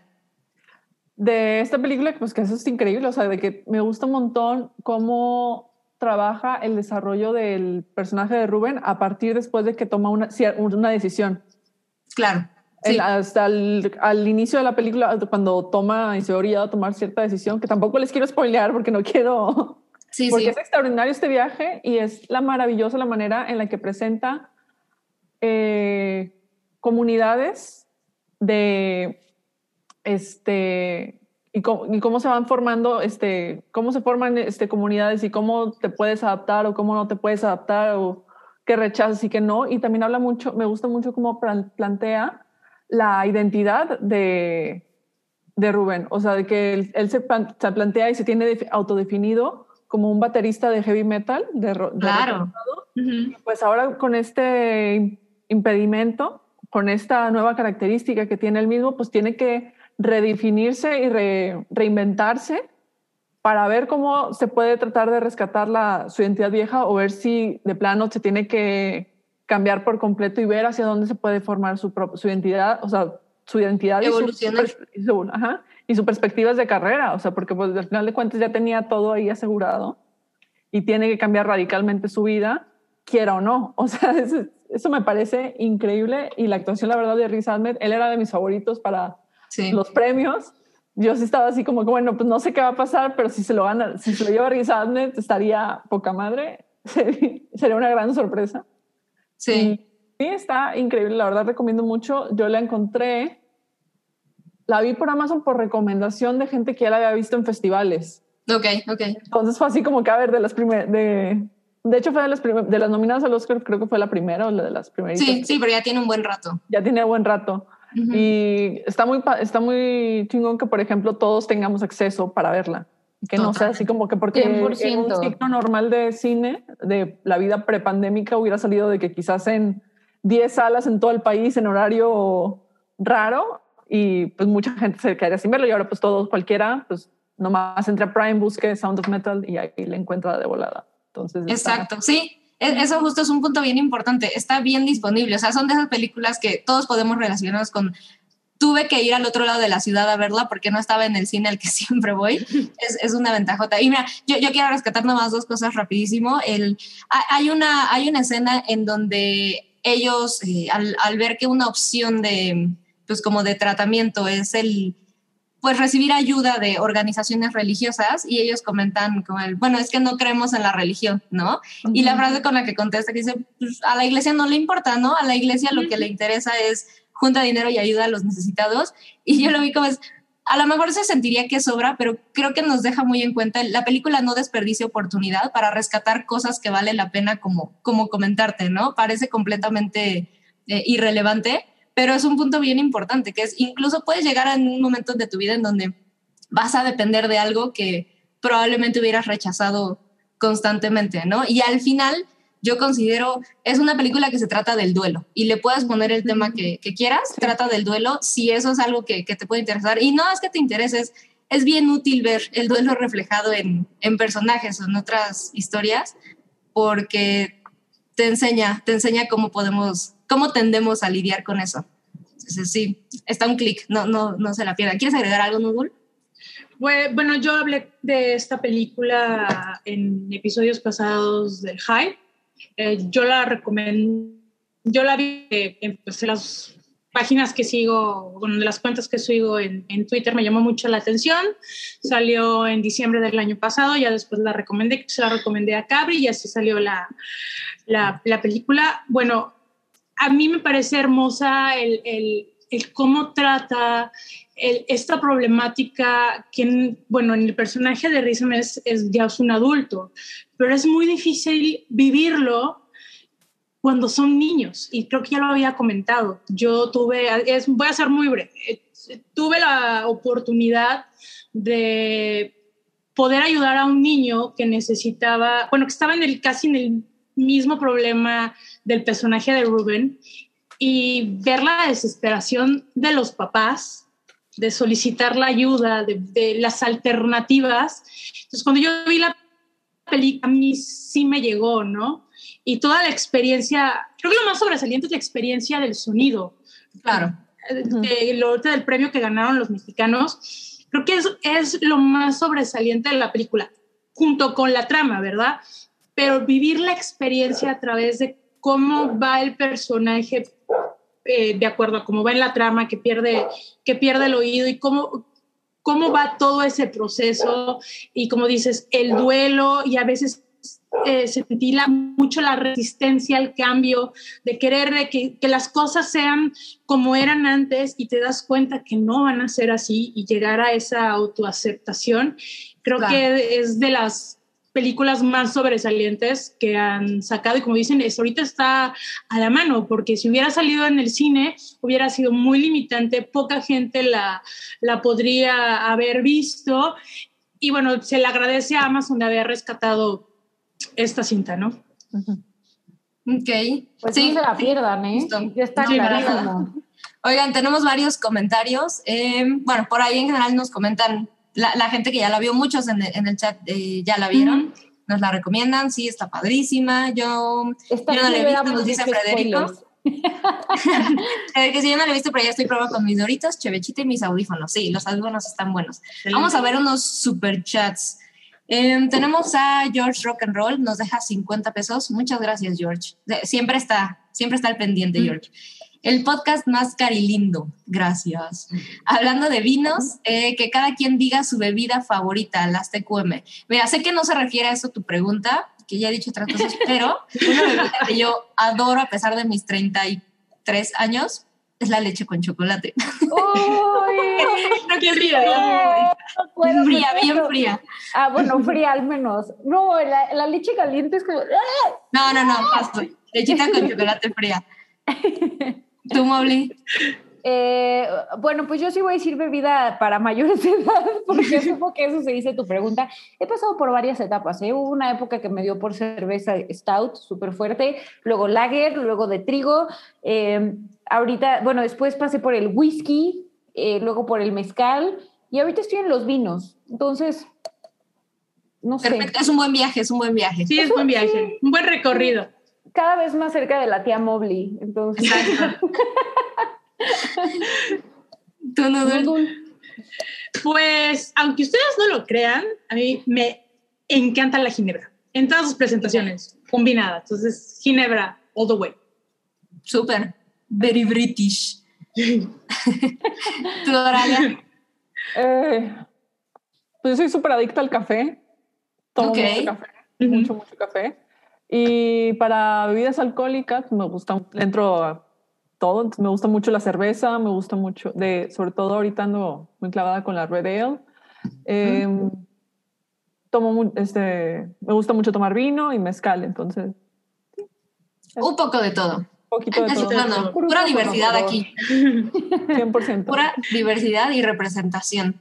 Alfonso Robles nos deja 50 pesos. Gracias, Alfonso. Son lo mejor que le ha pasado a los martes, eh, a- a- después de otro rollo. Para que nos digan qué películas no soportan o sufrieron en el cine. Ah, yo les tengo rapidísimo. Yo, yo ya he contado que, que a pesar de que considero que es una muy buena película, Melancolía la odié con todo el alma. Así sentía que, que, que así me estaban torturando pienso volverla a ver en algún momento, pero tengo una anécdota de, en alguna ocasión un profe de inglés nos llevó al, al cine en una eh, disque excursión que hacía y fuimos al Cinemex de Mundo E recién abierto y nos metimos a ver Nicky, el hijo del diablo, con Adam Sandler. A mis 10, 12 años dije, esto está terrible, me quiero salir porque está, porque el profesor nos trajo a ver esto. Pero además, el profesor increíblemente apenado, porque obvio no sabía lo que pasaba en la película. Eh, para mí debe haber sido clasificación C, no lo sé, pero creo que era B, no, no tengo idea, pero le logró salen meter, a un, chichis en la cabeza a uno, Ajá. o sea, el profe logró meter a un grupo de 10, 15 niños de primaria a la sala de cine y había quienes estaban fascinados y yo sí dije, esto no debería de haber llegado al cine, esta cosa no debería de existir. Re- recuerdo que fue probablemente mis primeras decepciones. ¿Ustedes alguna que, que recuerden así? Yo- Mm, Yo puedo decir que la última de Twilight se me hizo una grosería absoluta. Obvio me las eché todas, ¿eh? Obvio. Obviamente. Y todo, porque era una adolescente, pero, o sea, la última se me hizo una grosería el plot twist. O sea, fue como, no, ya, o sea, es que en buena onda, no le pueden hacer esto a su audiencia. O sea, ¿cómo? Aplicaron el no, todo fue un sueño, no pasó, no, no, no manchen. Entonces, bueno, esa, esa película me pareció terrible. Eh, sin duda tengo otras en la lista que, que me... Ah, y obviamente tengo que mencionar A Walk to Remember. Puta, esa película la odio con todas mis fuerzas. O sea. Claro. la odio, la odio, la odio. O sea, el, el suétercito de Ma- Ma- Mandy Moore. ¡ah! ¡ah! y la detesto con todas mis fuerzas. Pero bueno, ya, Yo tampoco la quiero nada. Ok. ¿Tú? Tampoco. Ay, pues he tenido muy malas experiencias en el cine. Pero la, la que primero te venga a la mente. la que peor y la que sí de plano dije, y fíjense, esta es una anécdota súper pre-COVID, súper, súper pre-COVID en todos los sentidos, porque yo me estaba muriendo de gripa. Ahorita se nos hace impensable ir a una sala de cine Sí. estando en cualquier nivel de enfermos. Yo tenía una gripa fatal, pero me invitaron a una función de prensa de el remake gringo de Ghost in the Shell, protagonizado por Scarlett Johansson. No. Entonces estaba yo súper agripada, o sea, sintiendo que, o sea, estaba todo el tiempo la película sentía que me quería morir, o sea, me- que me iba a morir en cualquier momento y nomás estaba pensando, me voy a morir y esta va a ser la última película que voy a ver. Esto es horrible. Aparte la película estaba malísima, o sea, yo no había visto, en ese entonces todavía no había visto Ghost in the Shell, la, película del 95 original, una joya, una maravilla del cine animado. Y la estaba viendo en pantalla así como que esto no hace sentido, esto está fatal, esto sé que es una referencia, o sea, de que se nota que fue hecho para que, eh, para emular la película original, pero se nota que está mal, o sea, que está todo mal hecho. Luego el plot twist al final para justificar por qué escogieron a actores blancos gringos. claro, claro. Japoneses. Y fue así como que, no, eso está horrible. La verdad la pasé muy, muy mal en esa función. y sí, y sí pensé de que esto es, o sea, me voy a morir y esto va a ser lo último que veo. O sea, está terrible. qué, bueno que sobreviviste, Oralia. Sobreviví. Aquí estamos. Ahora, Nudul, cuéntanos rápido, de la que más te acuerdes. Ay, Fifty Shades of Grey, no soporté la... Me aventé la novela y fue así de debut y despedida, no voy, a, no voy a leer ni verla el resto. Sí vi el resto de las películas, ¿no? O sea, la película no la aguanté, pero ir a ver la experiencia de la mujer aquí toda emperifollada, maquillada, tomándose la foto. Y fui con mis hermanas y les dije, güey, estas viejas piensan que el, el, el, Mr. Grey va a salir y va a tomarse las fotos con ella y se las va a ligar. ¿Qué pedo? Eso fue lo más chistoso y fue lo que me, o sea, me la pasé poca madre, pero ya viendo la película, así como que, no, gracias. pero no. Es, es, terrible, es terrible. Sí, es horrible. Las otras dos también son terribles y se las vi en mi casa, gracias a Dios, pero no las veo. Pero las vi. Pero las vi. Me aquí, tengo que darle un agradecimiento muy grande. todo vale, pero Greg W, muchísimas gracias. Nos dejó 200 pesos. Gracias. Un saludo de chicas. Me hacen recordar cuando en la escuela tuve puros profes hembros y solo una maestra de música. Todo el grupo esperábamos emocionados su clase semanal. Tocábamos mal a propósito para que nos siguieran. Ah, Bonitos recuerdos. Muchas gracias, Greg. Ramiro Olvera, ah, para Ramiro Superpapá. sí, nos deja 70 pesos y nos dice, chicas, solo quería agradecerles el detalle de compartir el dibujo de mi hija con toda la audiencia. La han hecho muy feliz, mucho amor a todas. No, gracias, gracias a tu hija, Ramiro, y gracias, a ti por compartirlo. Ramiro, Muchas gracias. llenaste el corazón de amor, de, de verdad, es de los mejores detalles que, que, que yo he visto que alguien eh, nos ha mandado en Twitter o me ha mandado en Twitter. Me lo voy a y mira, y mira que la vara está alta, ¿eh? Son, son divinos. David Chávez C nos deja 50 pesos y dice, nomás vine a dejar mi amor a la hypa porque no las voy a poder escuchar en vivo todo el tiempo. Uh, no te preocupes, ahí estamos en Spotify y en el YouTube. Marco Zavala, 249. bueno, muchas gracias. nos dice, amo los spoilers. Es el que más dinero ha dejado, muchachos. Spoiler. Un spoiler cada una. no, no, no, es cierto, no, es cierto. Es broma. John C. Nos, di, nos deja 50 pesos, muchas gracias. Y nos dice, gracias por sus sonrisas y opiniones, corazoncito, en especial por la sonrisa de Mobley. Ah, Que mm. Mobley felicite a Cabri por su cumple con voz de Batman. Cierto, fue el cumple de Cabri. Dale, Mobley. Oye, es que, este, amigos, a veces, eh, bueno, me ponen en estas situaciones, pero bueno, a ver, ahí va. Cabri, feliz cumpleaños. Me encanta. Feliz cumpleaños, Cabri. Ok, pues vámonos a lo que sigue porque, porque ya, ya nos, nos entretenimos. ahí viene, lo bueno. Sí, viene lo bueno. Vámonos a la chismecita. Ah, mira, Rodrigo Martínez habla de la chismecita. Dice, ay, la tía eh, la, la moblina. y sus mimosas. Perdón, es que sí, ya me conocen, sí, caray. Bueno, mimosas, pero, pero no con champaña, porque pues no, ¿verdad? Para que uno con, con, con, el, con el, vino espumoso. Con vino espumoso. Sí, sí, también rifa. Funcionan bien, funcionan bien. Bueno, pues vámonos a la chismecita, a, lo, que, a lo que venimos. E, este va a estar bueno. vámonos pronto, ¿eh? Porque todos tenemos compromisos, todavía tenemos fiestas eh, post-Óscares y demás. Y hay harto que hablar de ahí.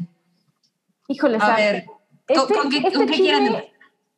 Yo no lo entiendo. No entiendo nada. ¿Qué pasó? ¿Qué dijo? O sea, el de, el Demi Lovato. El de Demi Lovato. Pues mira, mira, resulta, todos sabemos que, que, Demi Lovato pues ha batallado y además ha sido increíblemente explícita y vocal sobre pues todas las luchas que ha tenido, ¿no? Ha lidiado con problemas de, em, de drogas, de alcohol, em, muchísimos desórdenes alimenticios, etcétera, etcétera, ¿no?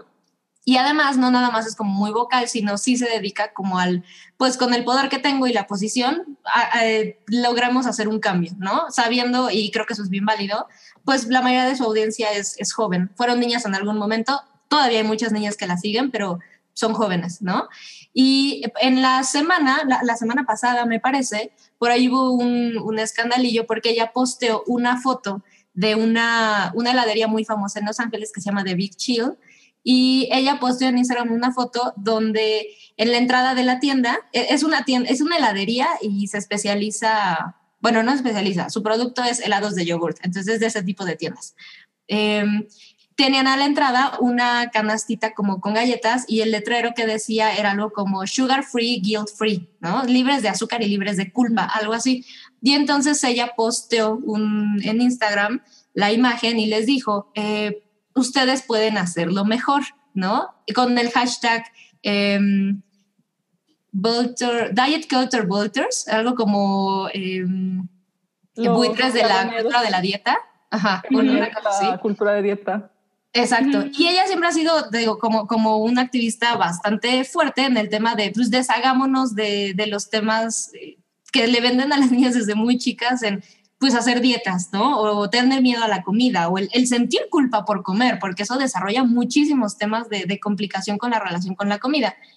Ella lo, lo, pone así, de repente se arma como todo un show porque la heladería se siente medio ofendida y la gente que es fan de la heladería se empieza a echarle encima a, a Demi Lovato y luego los fans de Demi Lovato dicen, bueno, pues no, ella lo está haciendo muy bien al grado en que Demi Lovato terminó disculpándose. Eh, la, cuenta oficial de la heladería le escribió a ella y le dijeron algo como, lamentamos mucho que esto te haya ofendido, pero la verdad es que tenemos em, alimentos con condiciones para distintas personas con necesidades de alimenticias, ¿no? Y ella le dijo, de acuerdo, o sea, está bien y discúlpame, tampoco quise que fuera en ese sentido, pero pues lo puedes hacer mejor, ¿no? Porque esto triggerea a muchos otros. Digo, al final eres una heladería famosona en Los Ángeles, como que está, está complejo que no sepas que puedes ofender a todo el mundo. Entonces, e-, ella les dijo, ok, discúlpenme porque no es eh, ella, dijo una frase que me parece muy, muy coherente, que dijo, no se trata de una figura con muchísimos seguidores como yo, yendo tras un negocio pequeñito e indefenso, ¿no? creo que tienen la responsabilidad y lo pueden hacer mejor, pero discúlpame por todo lo que, lo que sucedió. Y eh, por ahí también salió el tema de este eh, negocio es un negocio pequeño y somos puras mujeres las que estamos a, la cabeza de esto y pues estás exagerando, pero creo que también fue válido lo que ella dijo de, bueno, pues hay gente a la que nos, nos detona muchos problemas el ver que relaciones un alimento con la culpa, ¿no?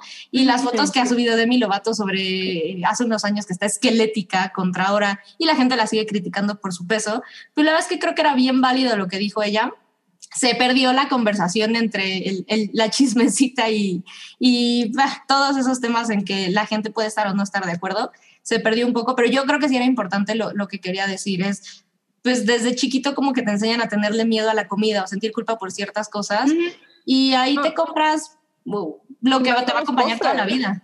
Más con los postres, o sea, todo el tiempo nos están diciendo, o sea, de que está esta cultura de que es que este, hoy fui, este, hoy fui gorda y me comí una rebanada de pastel o de que, ay, no, es que me pasé. Y, está, hay todo este lenguaje que eh, tenemos normalizado respecto a nuestra relación con la comida, pues que no debería ser así. O sea, no deberías de sentirte culpa por disfrutar un alimento al final de cuentas. Entonces, si, hay una, si hay una, o sea, sí me parece que el mensaje de Demi Lovato, pues sí, igual no fue la mejor manera de, de, ponerlo, pero sí tenía un punto importante que se pierde fatal. O sea, y al final de cuentas, pues sí, o sea, todas tenemos, todas las que fuimos niñas y adolescentes en los noventas y dos miles tenemos problemas con nuestra relación con la comida porque el, el, ideal era que no, pues estate lo más flaca posible y pues no puedes ni siquiera disfrutar comerte una rebanada de flan, por ejemplo, o una rebanada o un trozo de helado. O un, sí, es así como que, hay, o, sea, tienes que, y lo compartes o lo, lo dices, pero así como que disculpándote por haber cometido algo malo cuando no tiene nada de malo haber comido helado. Sí, como, dices, creo que tiene un punto. es que eso es uno de esos temas que, que, son confusos y que apenas se está abriendo la discusión. Exacto. Y es muy bueno que se abra la discusión porque, o sea, también es cierto que sí la gente es bien poco consciente de, de lo que come okay. a nivel, o sea, y no, no lo digo a nivel cantidad, ni no, no, o sea, lo digo como que muchos de los productos que, que, compramos todos y que nos comemos todos, pues a veces no son lo, lo mejor, lo más sano, o tienen, no sé, no sé, yo no soy nutrióloga, pero hormonas y cosas. Entonces sí es una discusión que hay que tener y que pues qué importante que, que una figura como Demi Lovato ponga un alto, ¿no? En decir, a ver, o sea, sí, pero tampoco relacionemos la culpa, ¿no? Con, con, con esto. O sea, hagámoslo de, de otra forma, creando conciencia o etc, etc. Eh, pero sí es un tema muy complejo. Entonces, pues, miren, lo que yo les puedo decir es, eh, la vida es muy corta, entonces pues disfruten su helado, la verdad, disfruten sí. su helado y, y, y, lo que sí también, pues alimentense bien, asegúrense de que estén bien nutridos y fuertes. Yo creo que... El, Sí, el ejercicio. Yo creo que Demi Lovato más bien se fue en la parte de esas empresas o lugares en que promocionan que son productos sugar free o que no tienen tantas calorías y que realmente sí las tienen. Por ejemplo, no sé si ubican a Yamela Yamit, que ella participó sí, en sí. The Good Place. Ella tiene un podcast y tiene una cuenta de Instagram que se llama I Weigh. Entonces, ella es muy vocal con respecto a lo mismo que, que Demi Lovato, por ejemplo, ha criticado un montón a Khloe Kardashian por las ediciones de las fotos. Es así le dice, ver, acéptate como, eres, ¿no? O sea, o por qué venden productos que te prometen eh, bajarte de peso, no sé, en cinco días, cuando ni al caso, que sabemos que todo es un proceso, ¿no? Yo siento que por, eh, de ese lado fue Demi Lovato, pero no se supo explicar eh, claramente cuál era el sentido y de ahí fue que se desvirtuó todo. Es lo que yo siento, ¿no? Sí, sí, y, y, y sí, tiene un punto. Pero mira, como dice Mobley, ojalá ya, ya salió la, la, conversación, ahí está. Es algo que, que, seguramente cada vez nos vamos a empezar a, a, topar más.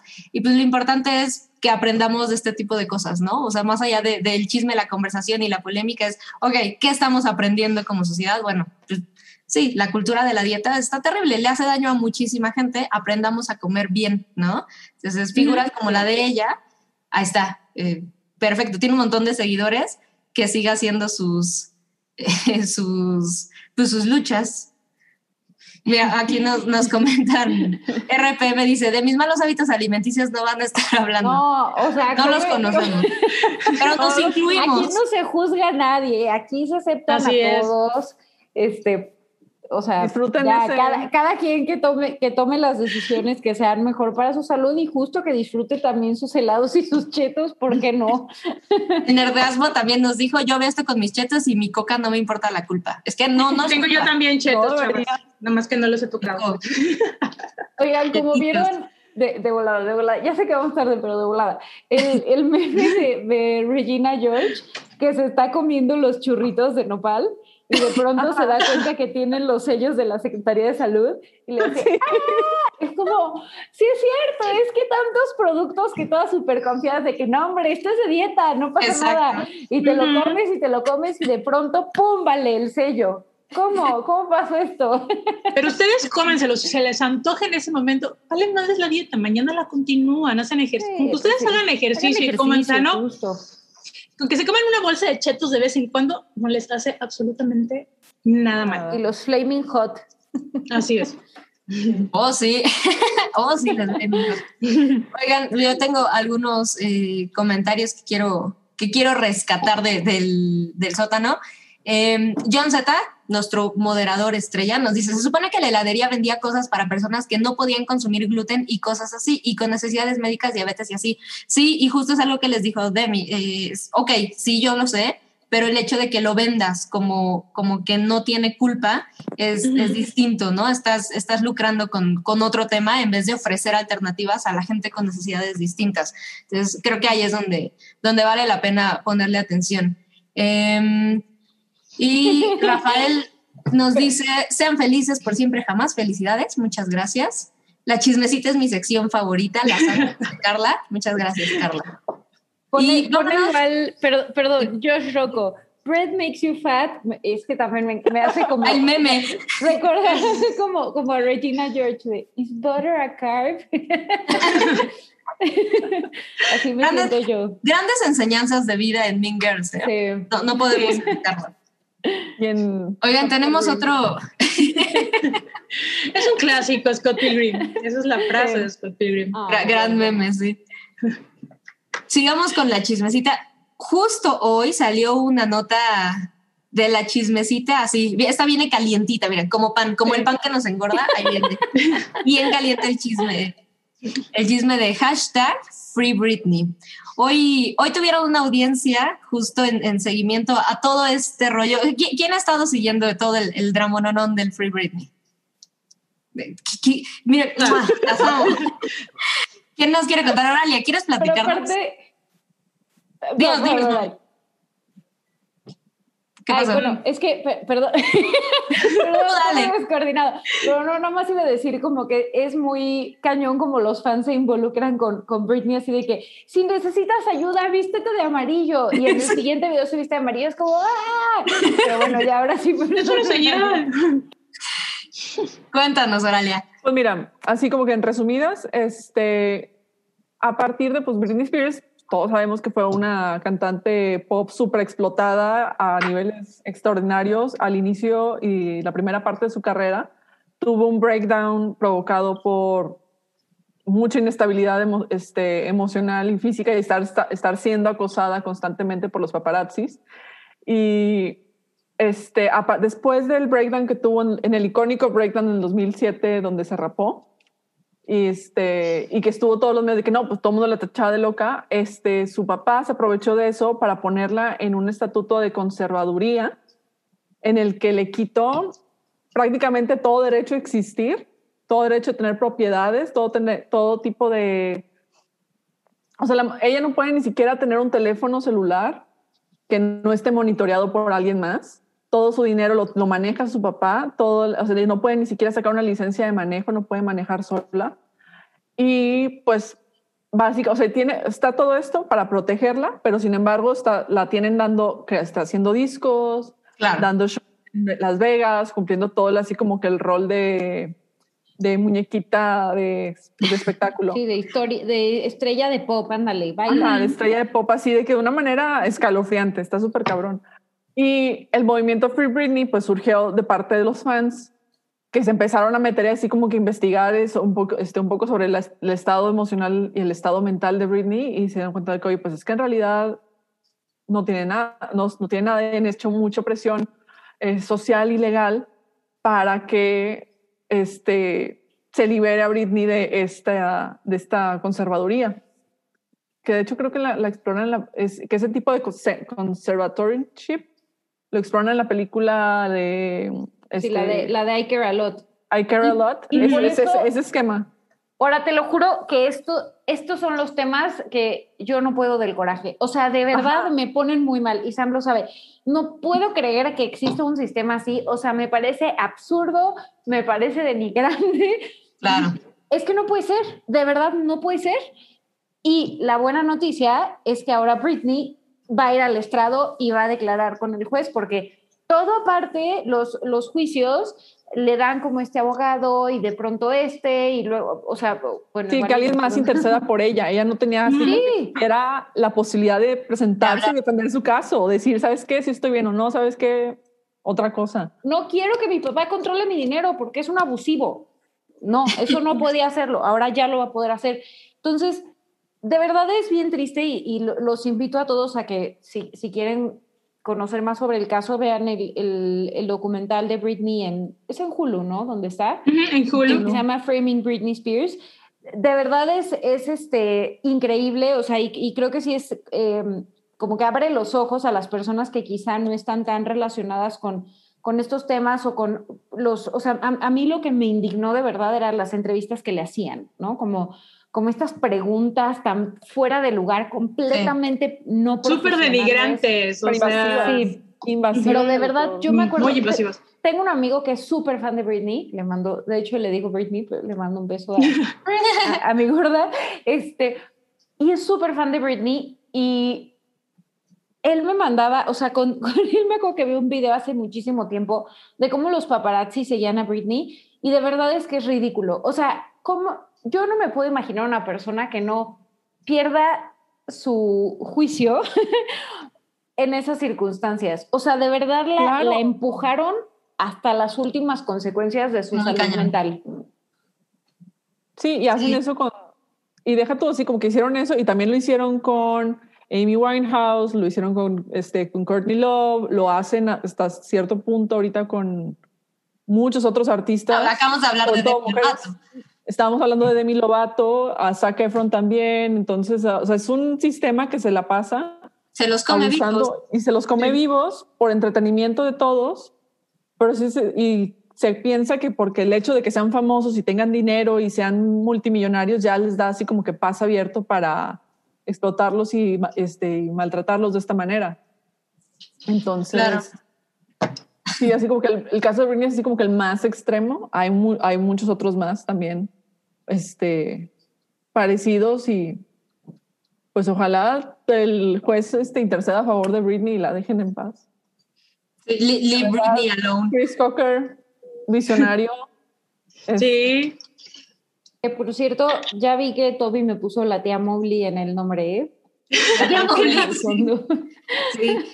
Es- ese todavía no nos ha puesto muchos nombres temáticos, ¿eh? Hay que- Ah, sí, hay que como que todavía no, no se atreve a... No nos conoce. temáticos. Sí, todavía no nos conoce. Nos va a conocer algún día. Sí, sí está terrible, pero la nota importante es el 23 de junio. Vamos a, bueno, no es que vayamos a estarlo viendo, pero seguro va a haber muchas notas porque es el día en que Britney se supone que va a asistir, ya pidió audiencia y ella va a hablar por ella misma en todo este caso. Eh, y pues sí, la verdad es que mucho, mucho morbo, mucho espectáculo, pero, pero pues hay una persona de por medio que además creo que todos nos podemos identificar y está muy cagado que mientras más te acercas a la edad dices, hmm, ok, entiendo muy bien por lo que pasó Britney, qué loco es esto. Y Sí, si se dan cuenta, con, por medio. sí, y si se dan cuenta, la letra de Loki va muy parecida a Sí. lo que le sucede Sí, sí, sí. a Britney, ¿no? Sí está muy, muy cabrón. Esperemos que sí le den su libertad a Britney y eso va a significar que regrese a los escenarios porque recordemos que a raíz de lo de su papá, ella dijo, no, pues, ¿sabes qué? Si él va a seguir, pues chingar a su madre. Yo no actúo, no canto, estoy como de mi casa. Y a ver de qué ganas dinero. Ajá, y a ver de dónde lo sacas. No creo que de los intereses, papito. Entonces, No, ya que, ya que se retire, ya que tenga su dinero, Sí, sí, ya. ya. todos veamos, ok, Britney ya es feliz en una isla, bien por ella. ajá, exactamente. Mucho amor a Britney. Ya, ya te cambiaron el nombre, Noodle, ya lo puedes, Ahora que me. Lady spoilers. Pues sí, yo, para que no andes de yo pelea. no voy a negar de los spoilers. O sea, es- perdón, chavos, pero ya estamos en una edad de que, que nos molestan los spoilers. Hay que No, tratarlos pero- como No vienen. reconocen edad, ni género, ni religión, ni nada. El, el A spoiler. mí ya me spoilerearon la vida, entonces. que les spoilearon una película, Una serie, pero además estaba una mala. serie. Ajá, no está mala. Entonces, O sea, pero, No pero se sí en queje. buena onda no, no posteen Bueno, ahorita vamos con Luismi. Antes era WandaVision, ahorita es Luismi. No spoilen ajá. de Luismi ese día a las 2 de la mañana. No sean ese tipo de persona. Dejen esto, No, o sea, que ajá. pasen unos cuantos días como Lady Spoilers. Como la, le- la le- ley, la ley del spoiler. son tres días. Después de los Sí. tres días pueden spoilerear, no a los dos minutos de que estás viendo la serie y lo estás haciendo casi en live chat y no sean no, chavos, eso no. La serie salió el viernes. Entonces, Bu- Buen consejo, buen Claro. consejo de Lady Spoilers. Sí. Ese consejo les da Lady Spoilers. Oigan, y quiero, ahora vamos a, a- a platicar de una sección que es mi favorita porque es justo mi tipo de cine. Estas son las películas que yo veo. No vi todas las de los Oscar, pero vieran los de esta premiación, todas así, completitas. No me perdí ni una. ¿No es ¿viste la de? Music? Lo- los Razzies 2021. Y la verdad Wow. es que a mí me pareció muy cagado que a pesar de la polémica que traía detrás la película de, de Sia, que era su debut como, como directora, y, y escribe ella, ¿no? O coescribe la película. La escribió. Eh, y, y que llegó con toda una polémica por el tema del autismo y que no había la representación, porque la protagonista, pues esta, era, eh, eh, esta chica, ay, ahorita Es digo el nombre. Maddie Seeger. Madeline, Ma- ok, Gracias, Nudul. Maddie Ziegler, sí. Y, y, bueno, a pesar de eso es como de, ok, oigan, pero no juzguemos la película antes de verla, ¿no? Y pues resulta que ganó el premio a Razzie a la, mejor a la peor película de, de 2020-2021. Y bueno, pues ni cómo defenderla, ¿no? La verdad es que quizá por morbo me, me acercaría a verla, pero no es algo que me llame la atención para nada.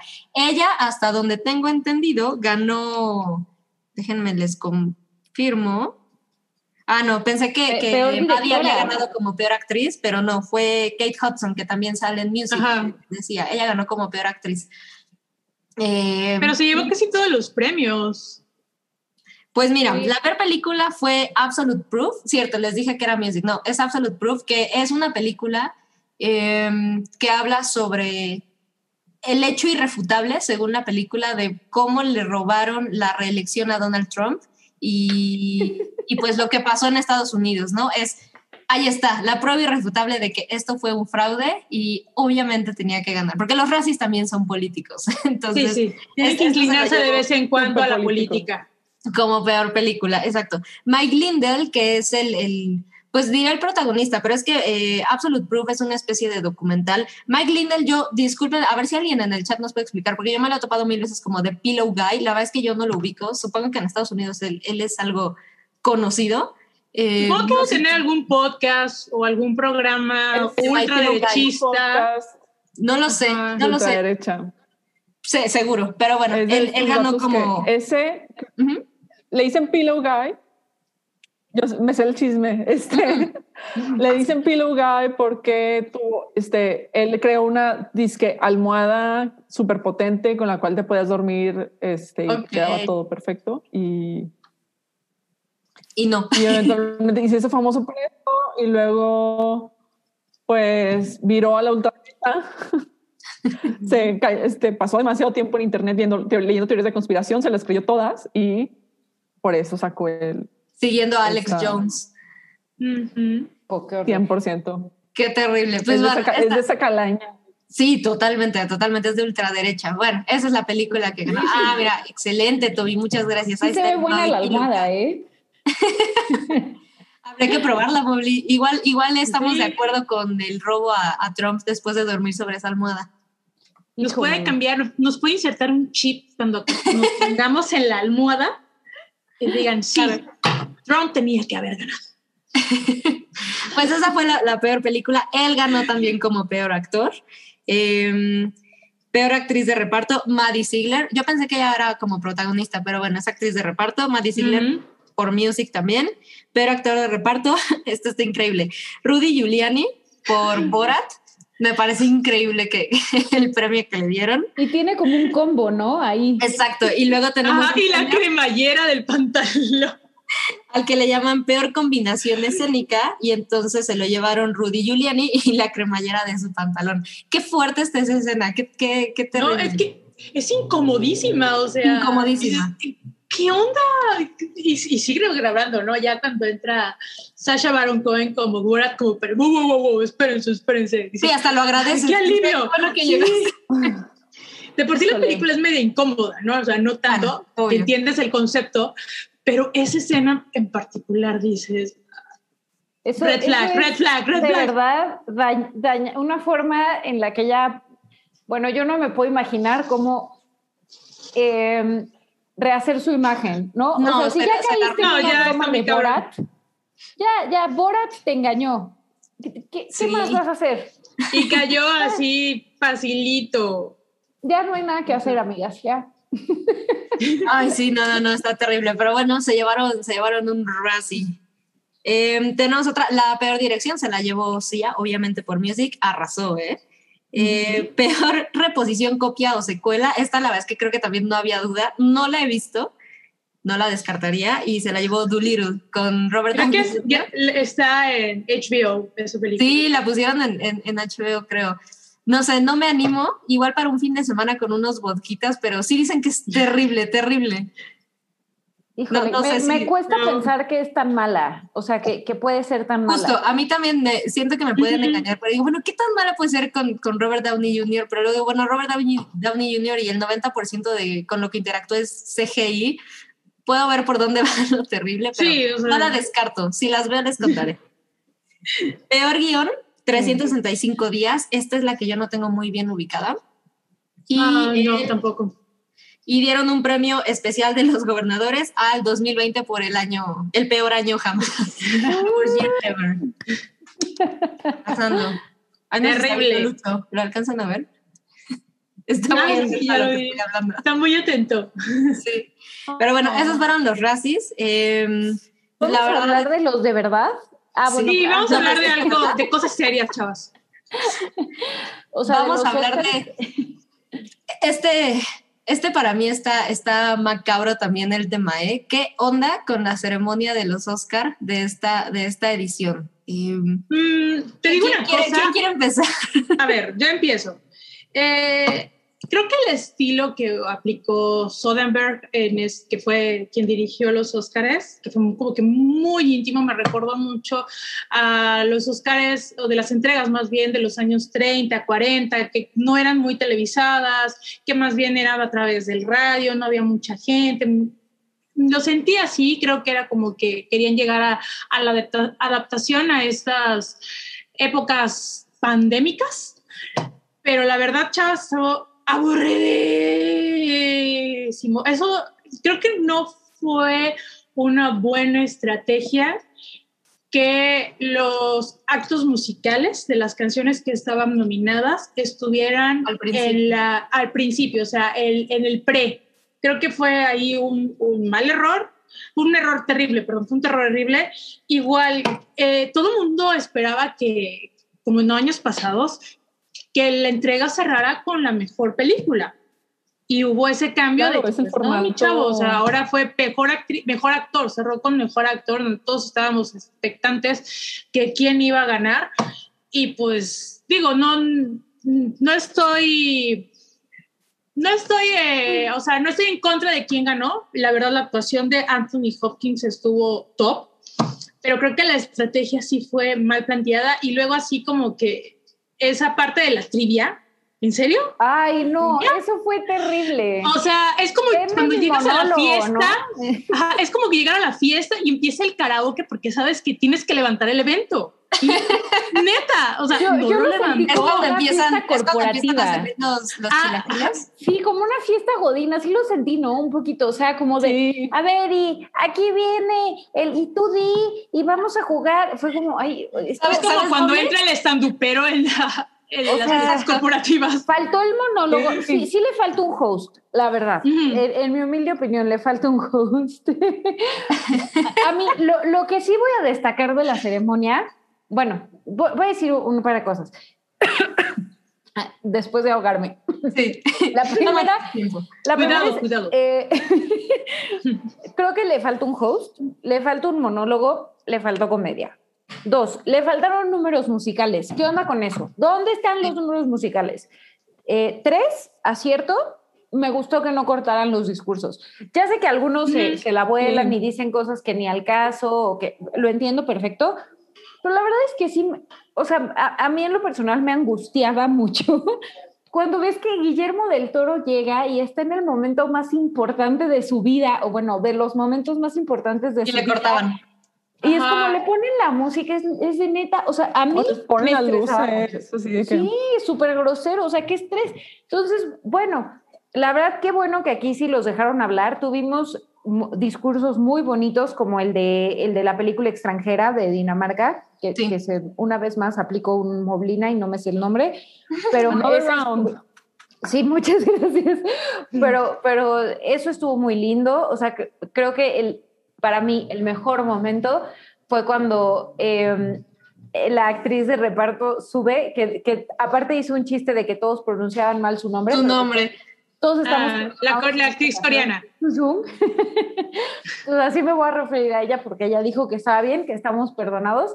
Pero cuando voltea con Brad Pitt y le dice como, Mr. Pitt, finally. O sea, es- fue como tan humano eso, o sea, tan humano, eso me pareció fantástico. Real, fue como que un sentimiento de que, ay, por fin lo estoy conociendo. Digo, cualquier fan que conoce a su ídolo. Y está Hasta- en los Óscares. Oye, aparte de eso, ya me enteré el chisme que no era en plan de soy tu fan, sino la, o sea, este, la compañía productora de Brad Pitt es la que produjo Minari. También. Suficiente dinero para que ella pudiera viajar, ir y venir de, de Seúl.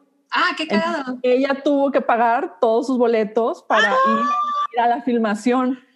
Entonces, sea. fue así como que tirarle, ca- tirarle el carro de que, oye, pues qué chido que al fin te, cono- que al fin te presentas, digo, ya. ¿Dónde estuviste cuando durante la grabación? No, así como aprovechando Ajá. para reclamarte dónde está mi dinero, dónde tengo que meter Claro. mis viáticos. Eso sí es un chismecito, Le ¿eh? dijo, oiga, señor Sí. Pitt, ya mandé mi factura y no me han reembolsado. ¿Cuánto tengo que, no, que esperar? ¿Más de un mes? ¿Qué pasó? Ajá. Eso sí fue un gran chismecito, ¿eh? Lo que nos echaste. Sí. Toca. Mm. Sí, No, eso no se hace. sí. Muy Y mal. pero por eso pues es- fue así como que chiste interno, porque no se conoce ese detalle en la producción. Y entonces pues todo el mundo se quedó nomás de que, ay, mira, está, de Está que- enamorada. Está enamorada, sí, y cuando pues era pues, todo lo contrario, de a ver, cabrón, ¿dónde está mi dinero? Y aparte, ot- otra cosa increíble fue cuando agarró su Oscar y dijo, esto, eh, para mis hijos, esto es lo que pasa porque su mamá trabaja muy duro. Como, Sí. wow, Porque además es curioso que siendo coreana, digo, creo que a todos nos pasó también un poco con, con Parasite y quienes tengamos eh, como conexión, pero es, son, son culturas que parecen muy eh, distantes a la nuestra, pero como que conectamos con una onda como muy básica en dinámicas familiares y demás, y es como, Ujú. qué cagado, porque mi tía o mi mamá pudieron haber dicho algo igual a lo que dijo Sí. esta señora. Es muy chistoso. Pero tuvo momentos, o sea, yo la verdad es que rescatando un poco lo, de, lo que decía eh, Noodle, yo puedo entender la, la idea de por qué vamos a cambiar el, el premio de, de mejor película y que ya no cerremos con ese y vamos a, a cerrar con el de mejor actor. Yo, yo creo que hay dos puntos clave que, que, que la academia pensó. Uno, el premio al mejor actor se lo va a llevar Chadwick Boseman. Creo que esa era un poco la idea de vamos a Ese era el ruido. Creo que era el ruido. lo que todo el mundo esperaba. Y también Y todo el que- mundo estaba así como que presionando también para que Carrie Mulligan se llevara el suyo por, por Ujú. Promising Woman. Así como que, ah, pues van a cerrar con discursos bien chingones. Exactamente. Pero, pero les falló y ahí sí creo que estaba súper chido. O sea, que también demostró de que, ok, pues los que estaban organizando el, el evento no tenían idea de quiénes iban a ganar. Así Nadie es. sabía. Entonces, no, no, no, como que no, el sobre no se filtró este año, como que todo fue sorpresa, porque incluso cuando gana Emerald Fanel como mejor guion, Ajá. ella dice, bueno, es que no tenía ningún guion preparado, pero había escrito uno este, de niña y agradecía a Zach Morris. Y creo que agra- y Zach Morris se volvió eh, eh, tendencia, ¿no? El actor se volvió tendencia eh, en, en redes por ese detalle. Eso todo estaba como que muy, como que todo muy eh, misterioso, que lo de la producción sabía quién realmente iba a ganar. Y creo que esa era la parte. Yo cuando noté que, ay, le están dando mucho tiempo, mucha prioridad, bueno, es como que quieren matar huecos de, de tiempo, porque no hay, no hay música, ¿no? No hay, no hay sección musical, pero pues estuvo medianamente decente, aunque no sé ustedes cómo lo, se hizo lo que ven. se pudo. Se puso Sí, lo que se también pudo lo- Pues mira, en estos yo- tiempos. Es Yo lo que hay. lo. O sea, porque Sí. creo que su, su apuesta era un poco el, el vamos a cambiar la categoría porque vamos a cerrar acá. Fregón con la esposa Mm. de Chadwick Boseman recibiendo el Oscar y algo muy emotivo y demás. Eh, probablemente el hecho de que cerraran con, con Anthony, Anthony Hopkins fue como, mm, ok, porque además ni siquiera estuvo el señor en la premiación. Ajá, que mucha Sí, pero- gente se quejó de eso, ¿no? Pues sí, que pero fue como anticlimático. tantos que está Claro, viviendo claro. del otro lado del mundo en una pandemia. Entonces, pero- como que Bueno, a ver, aquí yo hay algo que les quiero comentar porque no sé qué tanto fue la transmisión terrible, horrorosa, no tienen idea de cómo sufrí viéndolo por TNT, porque no manches, terminaban los comerciales y ya habían entregado el premio y fue como, ¡Qué demonios! este, Ah, es que como sabes que como que le daban una continuación y ya retom como y retomaban, porque yo también lo vi por TNT, obviamente sin el doblaje, bueno, sin las sí, no. intervenciones este, de las personas que participan en español, pero este sí, yo noté ese detalle de que regresaban y retomaban la última parte del segmento anterior y otra vez, no sé, como que, a ver, si no lo viste, porque fuiste al baño, fuiste por una chela o por botana, te lo vuelvo a poner, ¿no? Digo, como que esa parte fue un poquito Sí, anticlimática. pero la transmisión estuvo terrible porque más allá de que rescataban el espacio, o sea, había premios en que yo sé que ya se habían entregado porque los estaba siguiendo y cuando TNT entraba a la transmisión otra vez, ya se había entregado. Entonces, yo no sé, o sea, en las repeticiones lo volvían a poner, pero no veías en vivo ni el, la entrega del premio ni, Ni el discurso. Y entonces yo lo que les quiero Ajá. decir es, según yo, Anthony Hopkins no cerró con ningún discurso, salió después, salió un día después el video. Ajá, Sí. no, salió después, el discurso fue después. Ajá. Ok, y eso hizo dijeron, no está, lo aceptamos a nombre de él, muchas Sí. gracias. Bye. Esta fue la entrega de los Oscars. Bonita y, noche. y empezaron a llegar a barrer así a, a los Ajá, pies. ya de, con permiso, bye, bye, bye. Pero es que justo, o sea, se sintió anticlimático porque creo que dependían mucho de eso, pero también lo que dijo Mobley, a mí desde que empezó sí me sentí así y era el, se siente eh, como si estuviera viendo la transmisión del Merca 2.0 de este año y es como de, ah, qué padre, rentaron el hotel, qué bonitas flores tienen, pero qué aburrido es este evento porque no Y me las bebidas, o sea, en las mesas Y ahora el agua, DJ. vino, Y esto sin nada. alcohol. Esto era todo sin alcohol. Entonces, Ajá, y yo así de, Exacto. que- A diferencia de los Fal- Golden Globes, Y por ejemplo, el que aunque tienen- faltó discurso, faltaron los clips de las películas, o sea, a pesar de que, a pesar de que tendría que haber sido una ceremonia más corta por las cosas que faltaron, de todas formas duró un montón, no, no, no, duró muchísimo.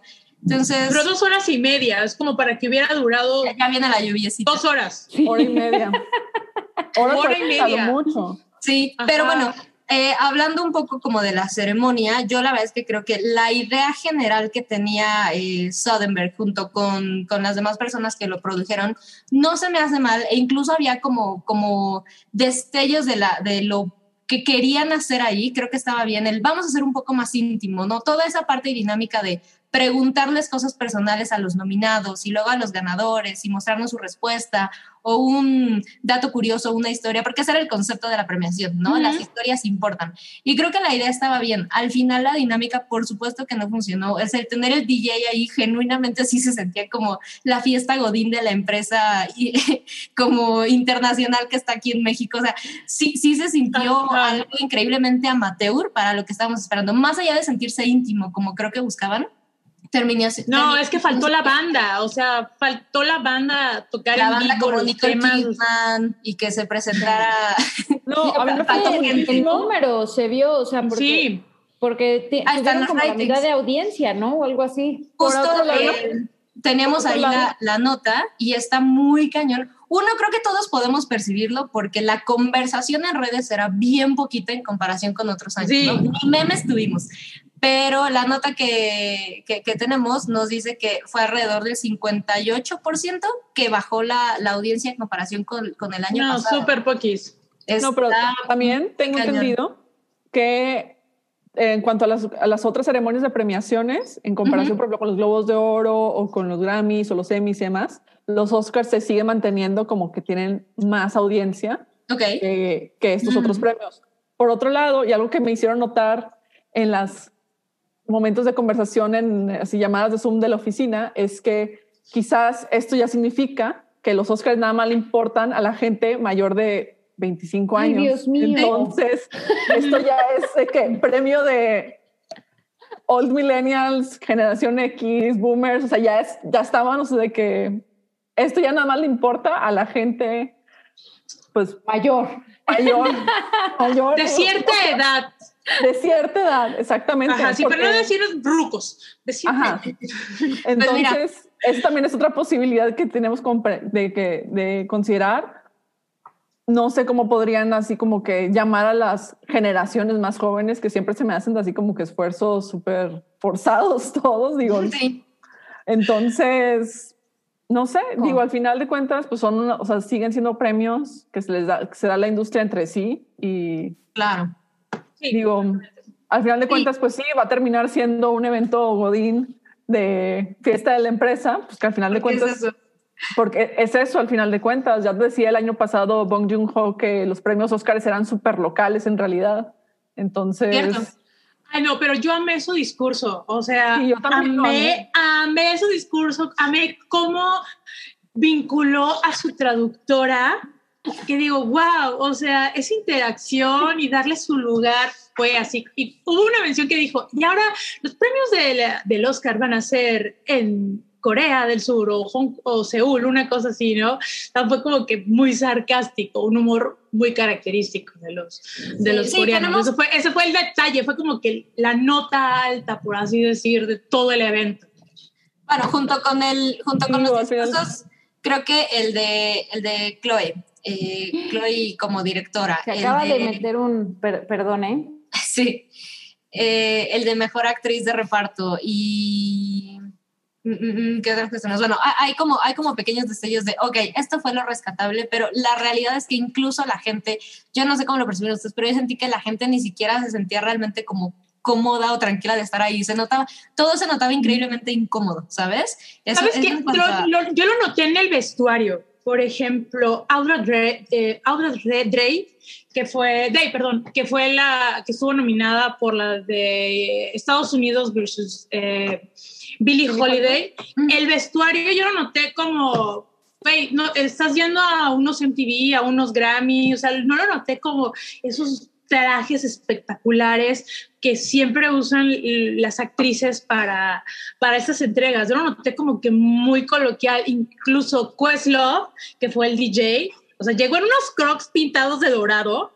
Y es así como que me, me repre- representa, me representa el, el 2020 y parte del 2021 de había, la había pandemia. un meme que justo decía eso. e- Era la foto de los Crocs y decía, esto resume esta entrega de los premios. Y creo que Ajá, no hay sea, nada más, más específico. Pero mira, hablando de números, por ejemplo, eh, hablando de ratings, podemos comparar que eh, fue alrededor de 9.85 millones de personas que sintonizaron la, la transmisión en comparación Ajá. con el año pasado.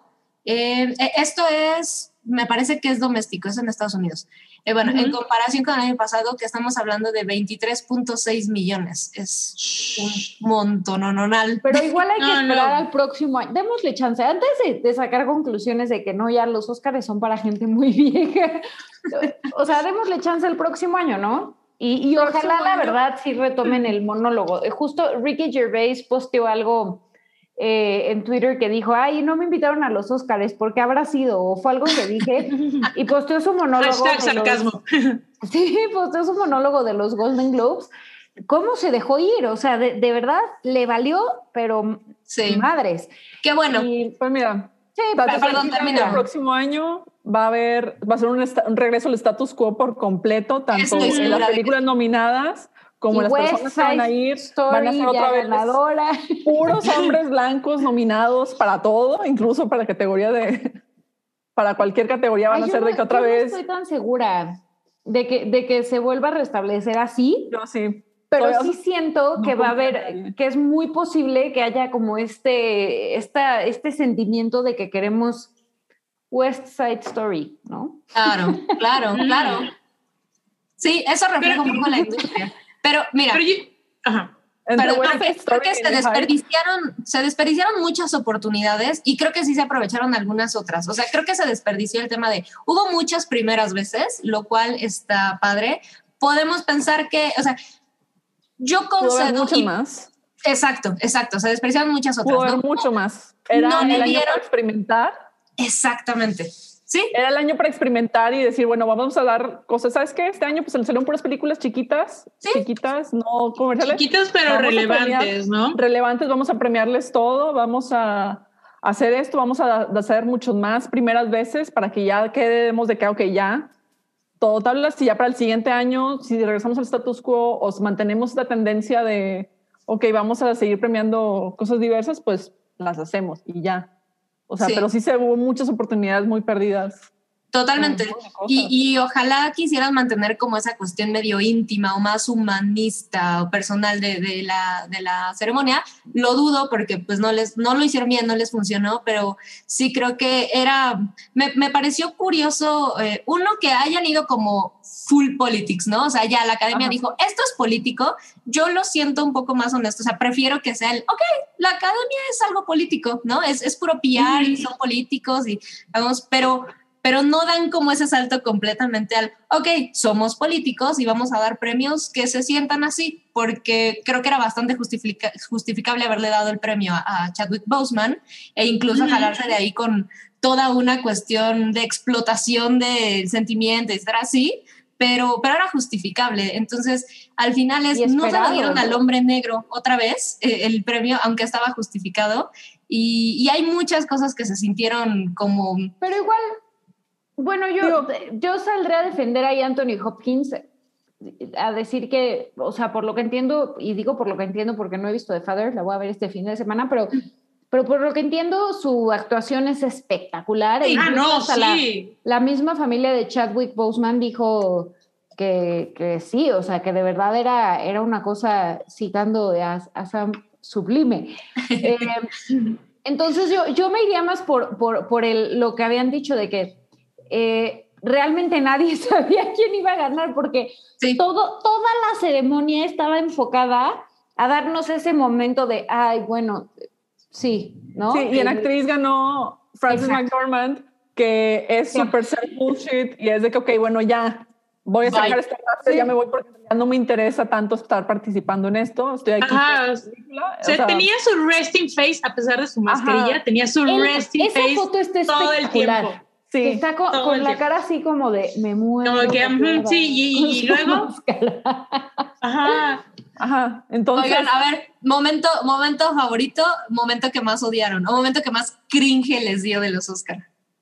Uy, cuando Glenn Close está cantando The Bot. eso me pareció increíble. A mí eso, eso así Sí, pero como así que- como que, o sea, es Gracias, la, bueno, gracias. la parte de la trivia, así como que. ah, A ver, el cringe. ¿No les pareció súper armado?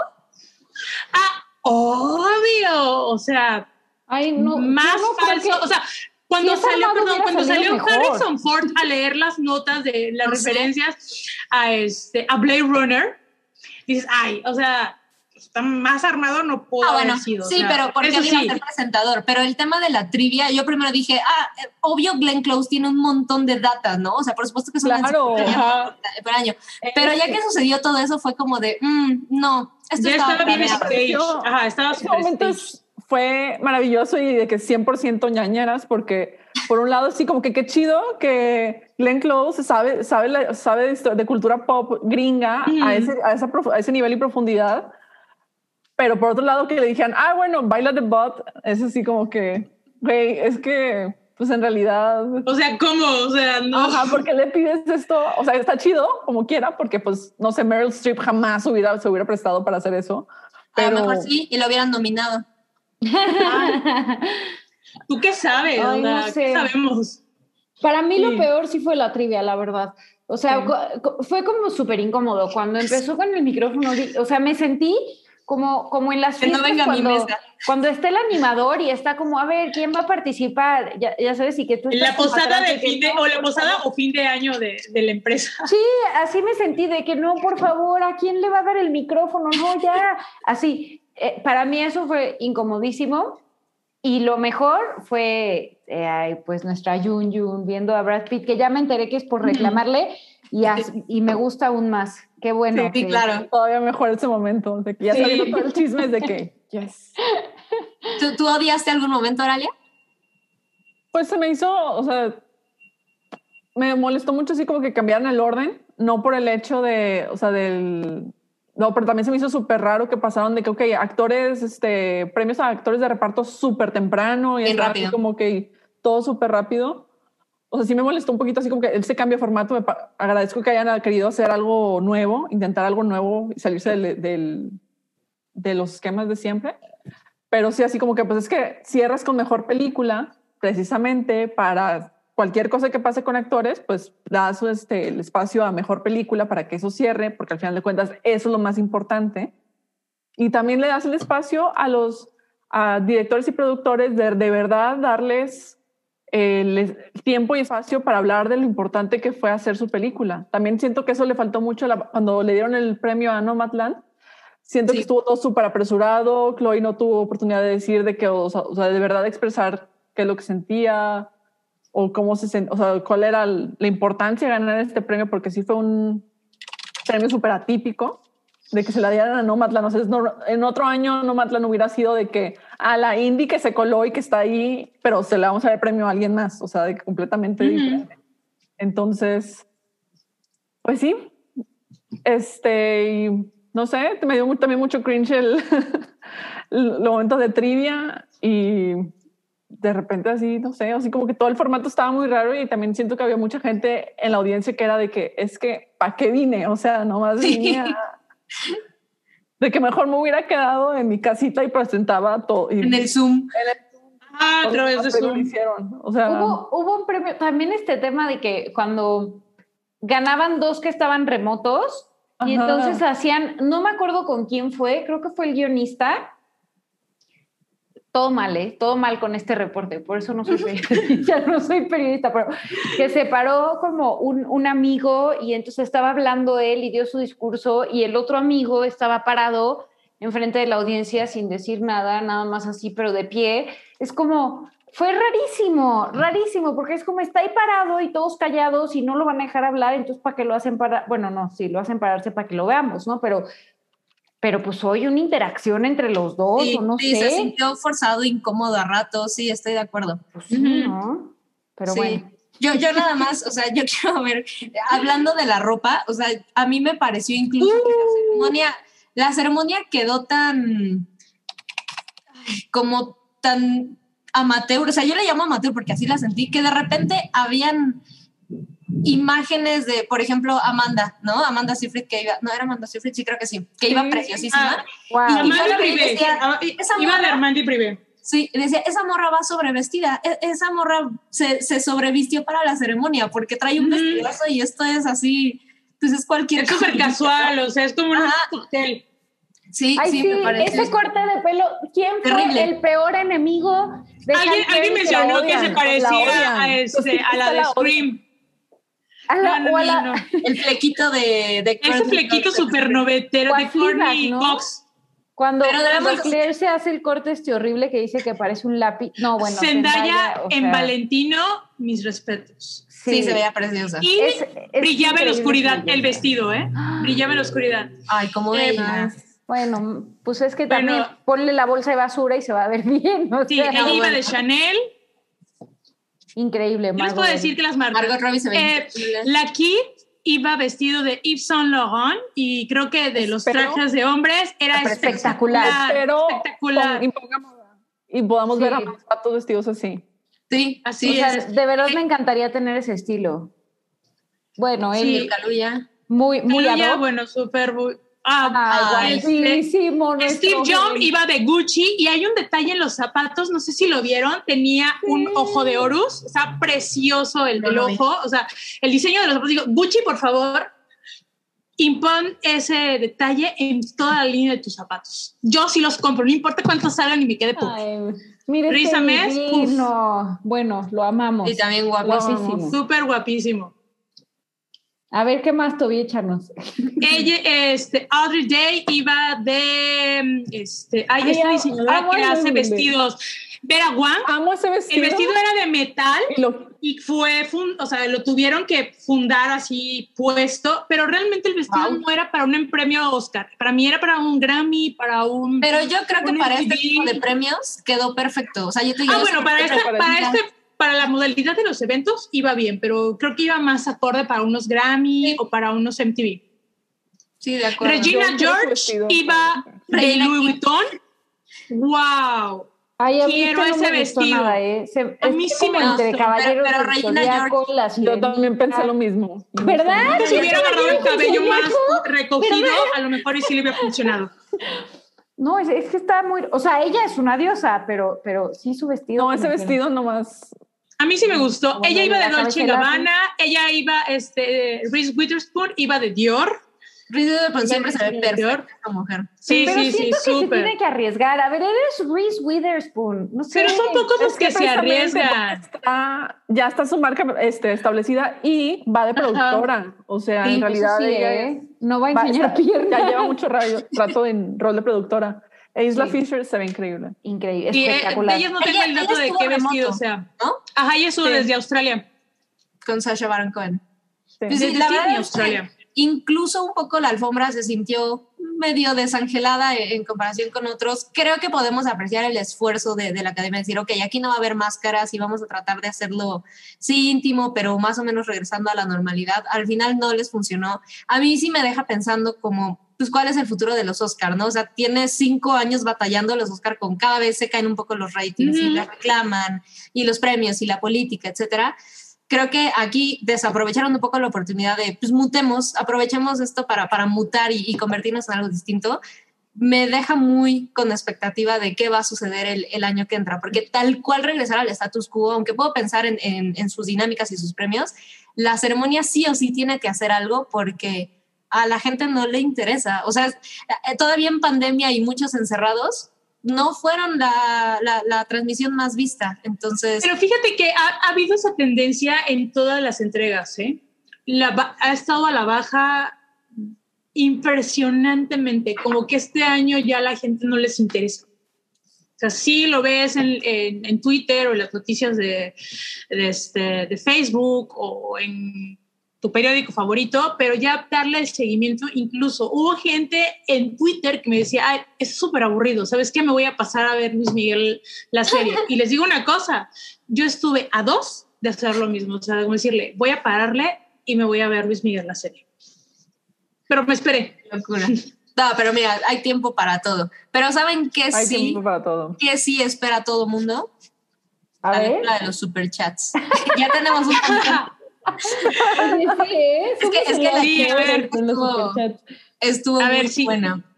A, A ver, ver, a ver, ¿dónde nos ¿no? quedamos? A ver, Échate. sí, la de Josh Rocco, ok, nos deja 50 pesitos, gracias Josh. Y nos dice, si no estuvieran en el Hypeverse, ¿hubieran visto el Oscar? Obvio. Sí. Obviamente. Sí, obvio, es- Oigan, que no podemos dejar de verlo. George Rock and Roll nos dijo, yo lo vi en TV Azteca soportando los chistes de Facundo. No manches. Uh, no, mis respetos, ¿eh? Mis respetos. Y para soportar a Facundo, yo nada más lo soporté en la, en la cotorriza, ¿eh? De ahí en fuera, no vale. Nos dicen que la ceremonia del Titanic la vieron 57 millones. Sí. Pues sí, pero era como el, Muy bien, muy bien. la cumbre de los Óscares. Síganle, Luis Daniel. Ok, Luis Daniel nos deja 20 pesitos y nos dice, para ver una buena serie, vean Legion en Netflix. Sí. Creo que ya lo han mencionado varios en, en el, en el hype. Eh, yo empecé a ver un poquito de la primera temporada, está bastante buena, pero pues, creo que es momento de retomarla. Cool. Bueno, esta Spiral Piral nos deja 20 pesitos, nos dice, todas extraordinarias, pero ¿qué pedo con Sam? Corazón. Espero que sea para, para positivo, pero eso se pregunta mucha gente que me conoce. Muy Muchas bien, Sam, muy bien. Eh, Cloud001 nos deja, hey, hola Cloud, nos deja 50 pesitos, nos dice, buen día mis hermosas amigas, ando de pachanga con sana distancia. Aquí está el aporte para que la querida Sam tenga un minuto de expresión libre. Uh, padrísimo. Eh, yo les quiero recomendar una serie. Seguro ya se las he recomendado, pero creo que le falta, le falta popularidad a esta serie que es preciosa y es The Good Place. Eh, me la volví a topar en, Netflix porque creo que salieron la nueva temporada hace poquito. Es, es, es perfecta, es una chulada, es preciosa, está súper bonita escrita, trata de, eh, en realidad la historia general es, son personas que murieron y entonces The Good Place hace referencia, pues es The Good Place o The Bad Place, ¿no? Entonces cuando mueres, Mm. pues te vas a ir al cielo o al infierno. Pero visualmente es preciosa, eh, la, la filosofía, la escritura, la evolución de los personajes es una chulada. Está en Netflix, vean un episodio y estoy segura de que se van a enamorar. Si un episodio no les gustó, ok, no es lo de ustedes, pero denle una oportunidad. Es una serie bien, bien bonita.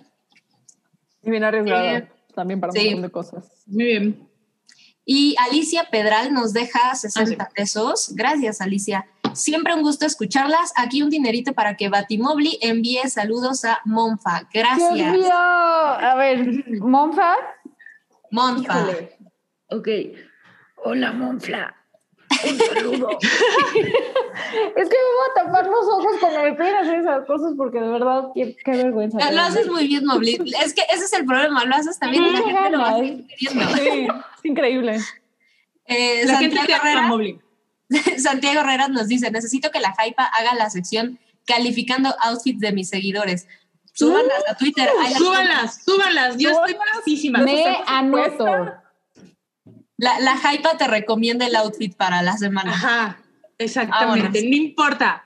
Oye, hay otro este, super chat Ajá. eh, que dice, es de Iván Ramírez, nos deja 50 pesitos y nos dice, 50 pesitos para que nos cuenten quién de la hypa es más probable que deguste un alambrito y una chevechita.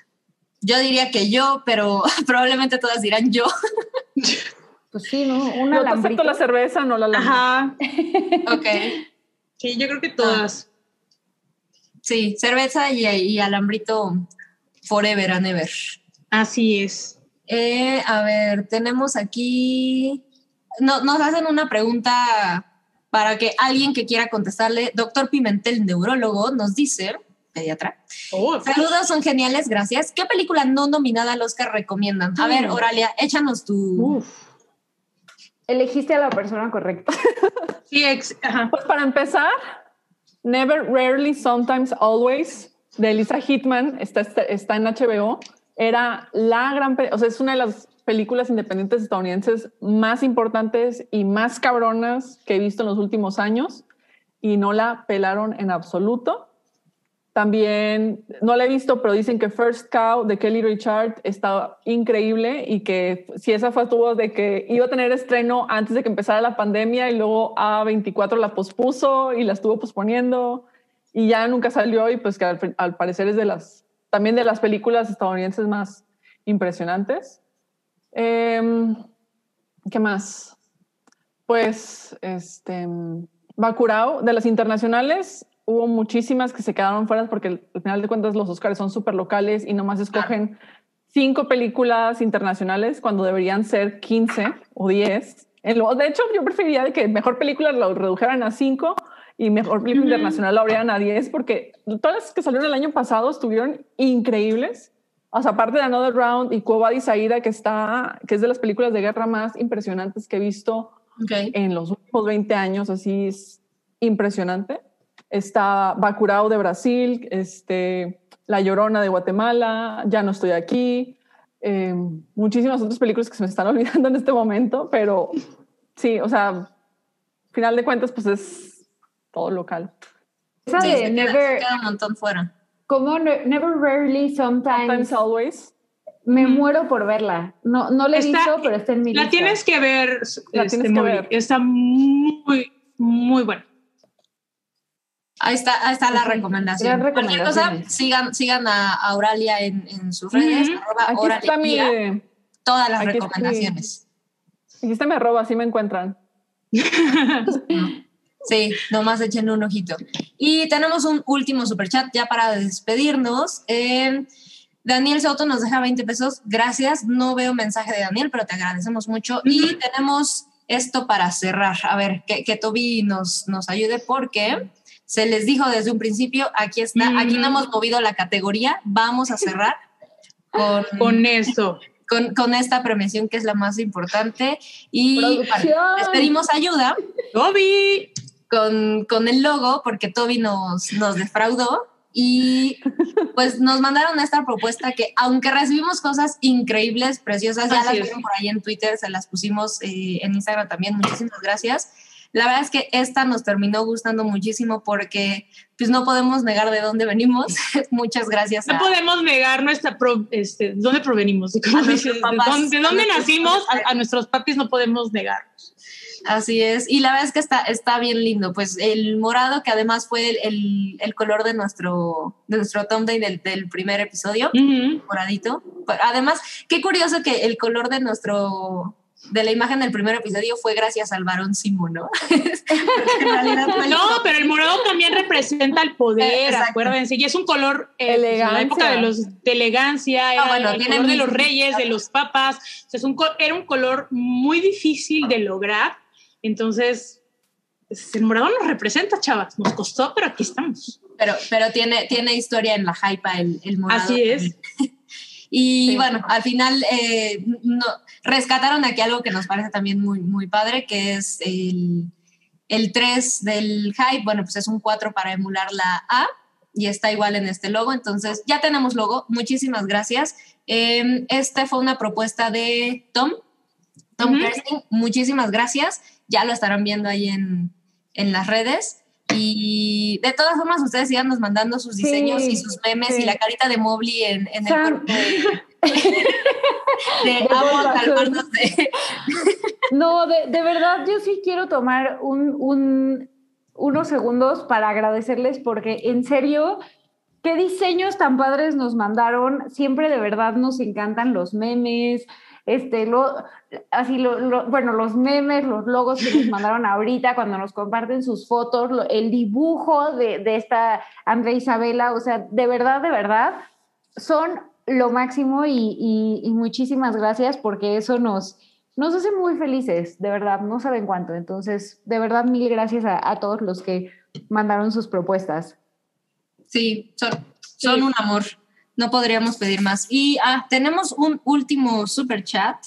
Eh, Daniel Soto, que nos había dejado dinero pero no puso su mensaje. Olvidé escribir mi mensaje, pero viva la hype. Acabo de revisar de nuevo Breaking Bad y nos pregunta, ¿cuál es su opinión de Osimandias?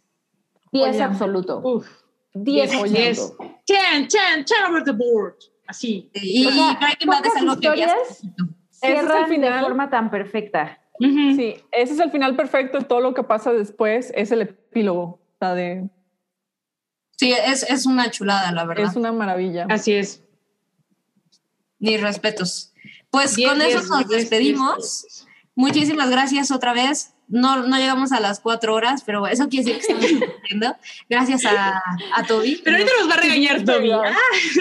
No, no estamos mejorando. Ya, ya cada vez vamos ajustándonos más. Ajá, sí. Echamos buena chismecita. Sí, el chisme estuvo bueno y chavos, se logró, sí se acabó la botella, ¿eh? ¡Bárbara! ¡Yeah! Te amo, te amo. por ahí leí y dice, noodles, este, toma denso. No, chavos, acuérdense, si Jesucristo convirtió el agua en vino, pues hay que tomarla en su forma. Si yo me tomo el, agua normal, así como agua, o sea, el vino me lo tengo que tomar igual, o sea, y no pasa nada. Aquí estamos al 100. Me encanta, me encanta esa tradición de la hype. Muy bien. Y, y, no olviden subir sus, outfits. Noodle ahí va a estar. Este, Yo voy a estar este, aquí opinando. Crítica constructiva, chavos.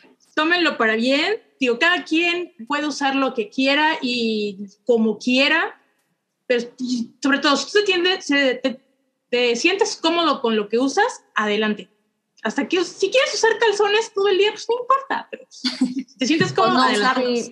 o no usarlos. Como, o no usar, bueno, sí. sí. O si eres como, como, como yo que no se quiere poner nada sin antes mandarle mensaje a su amigo de confianza para que le diga, sí, sí, está bien. Este, mándennos sus outfits y les vamos a comentar todo. Perfecto. Sí, Perfecto. y chavos, no se priven de la comida. Se los dice alguien que cuida así súper su alimentación. Si se quieren chingar una gordita, un taquito, una tostada, chingansela. ya sé qué voy a hacer. no, no. No, chingansela, neta. Digo, yo no podía comer chetos, o sea, ahorita me los estoy comiendo. Mañana es otro día. Bye. Me está dando hambre. Vámonos a cenar. Vámonos a cenar. Vámonos a cenar. Les mando un beso. Muchas gracias. Cuídense. Nos vemos en 15 días. En 15 días. Bye. Bye. Bye. La Hypa es parte de la familia de podcast del Hype. Obtén contenido exclusivo en patreon.com, diagonal el Hype.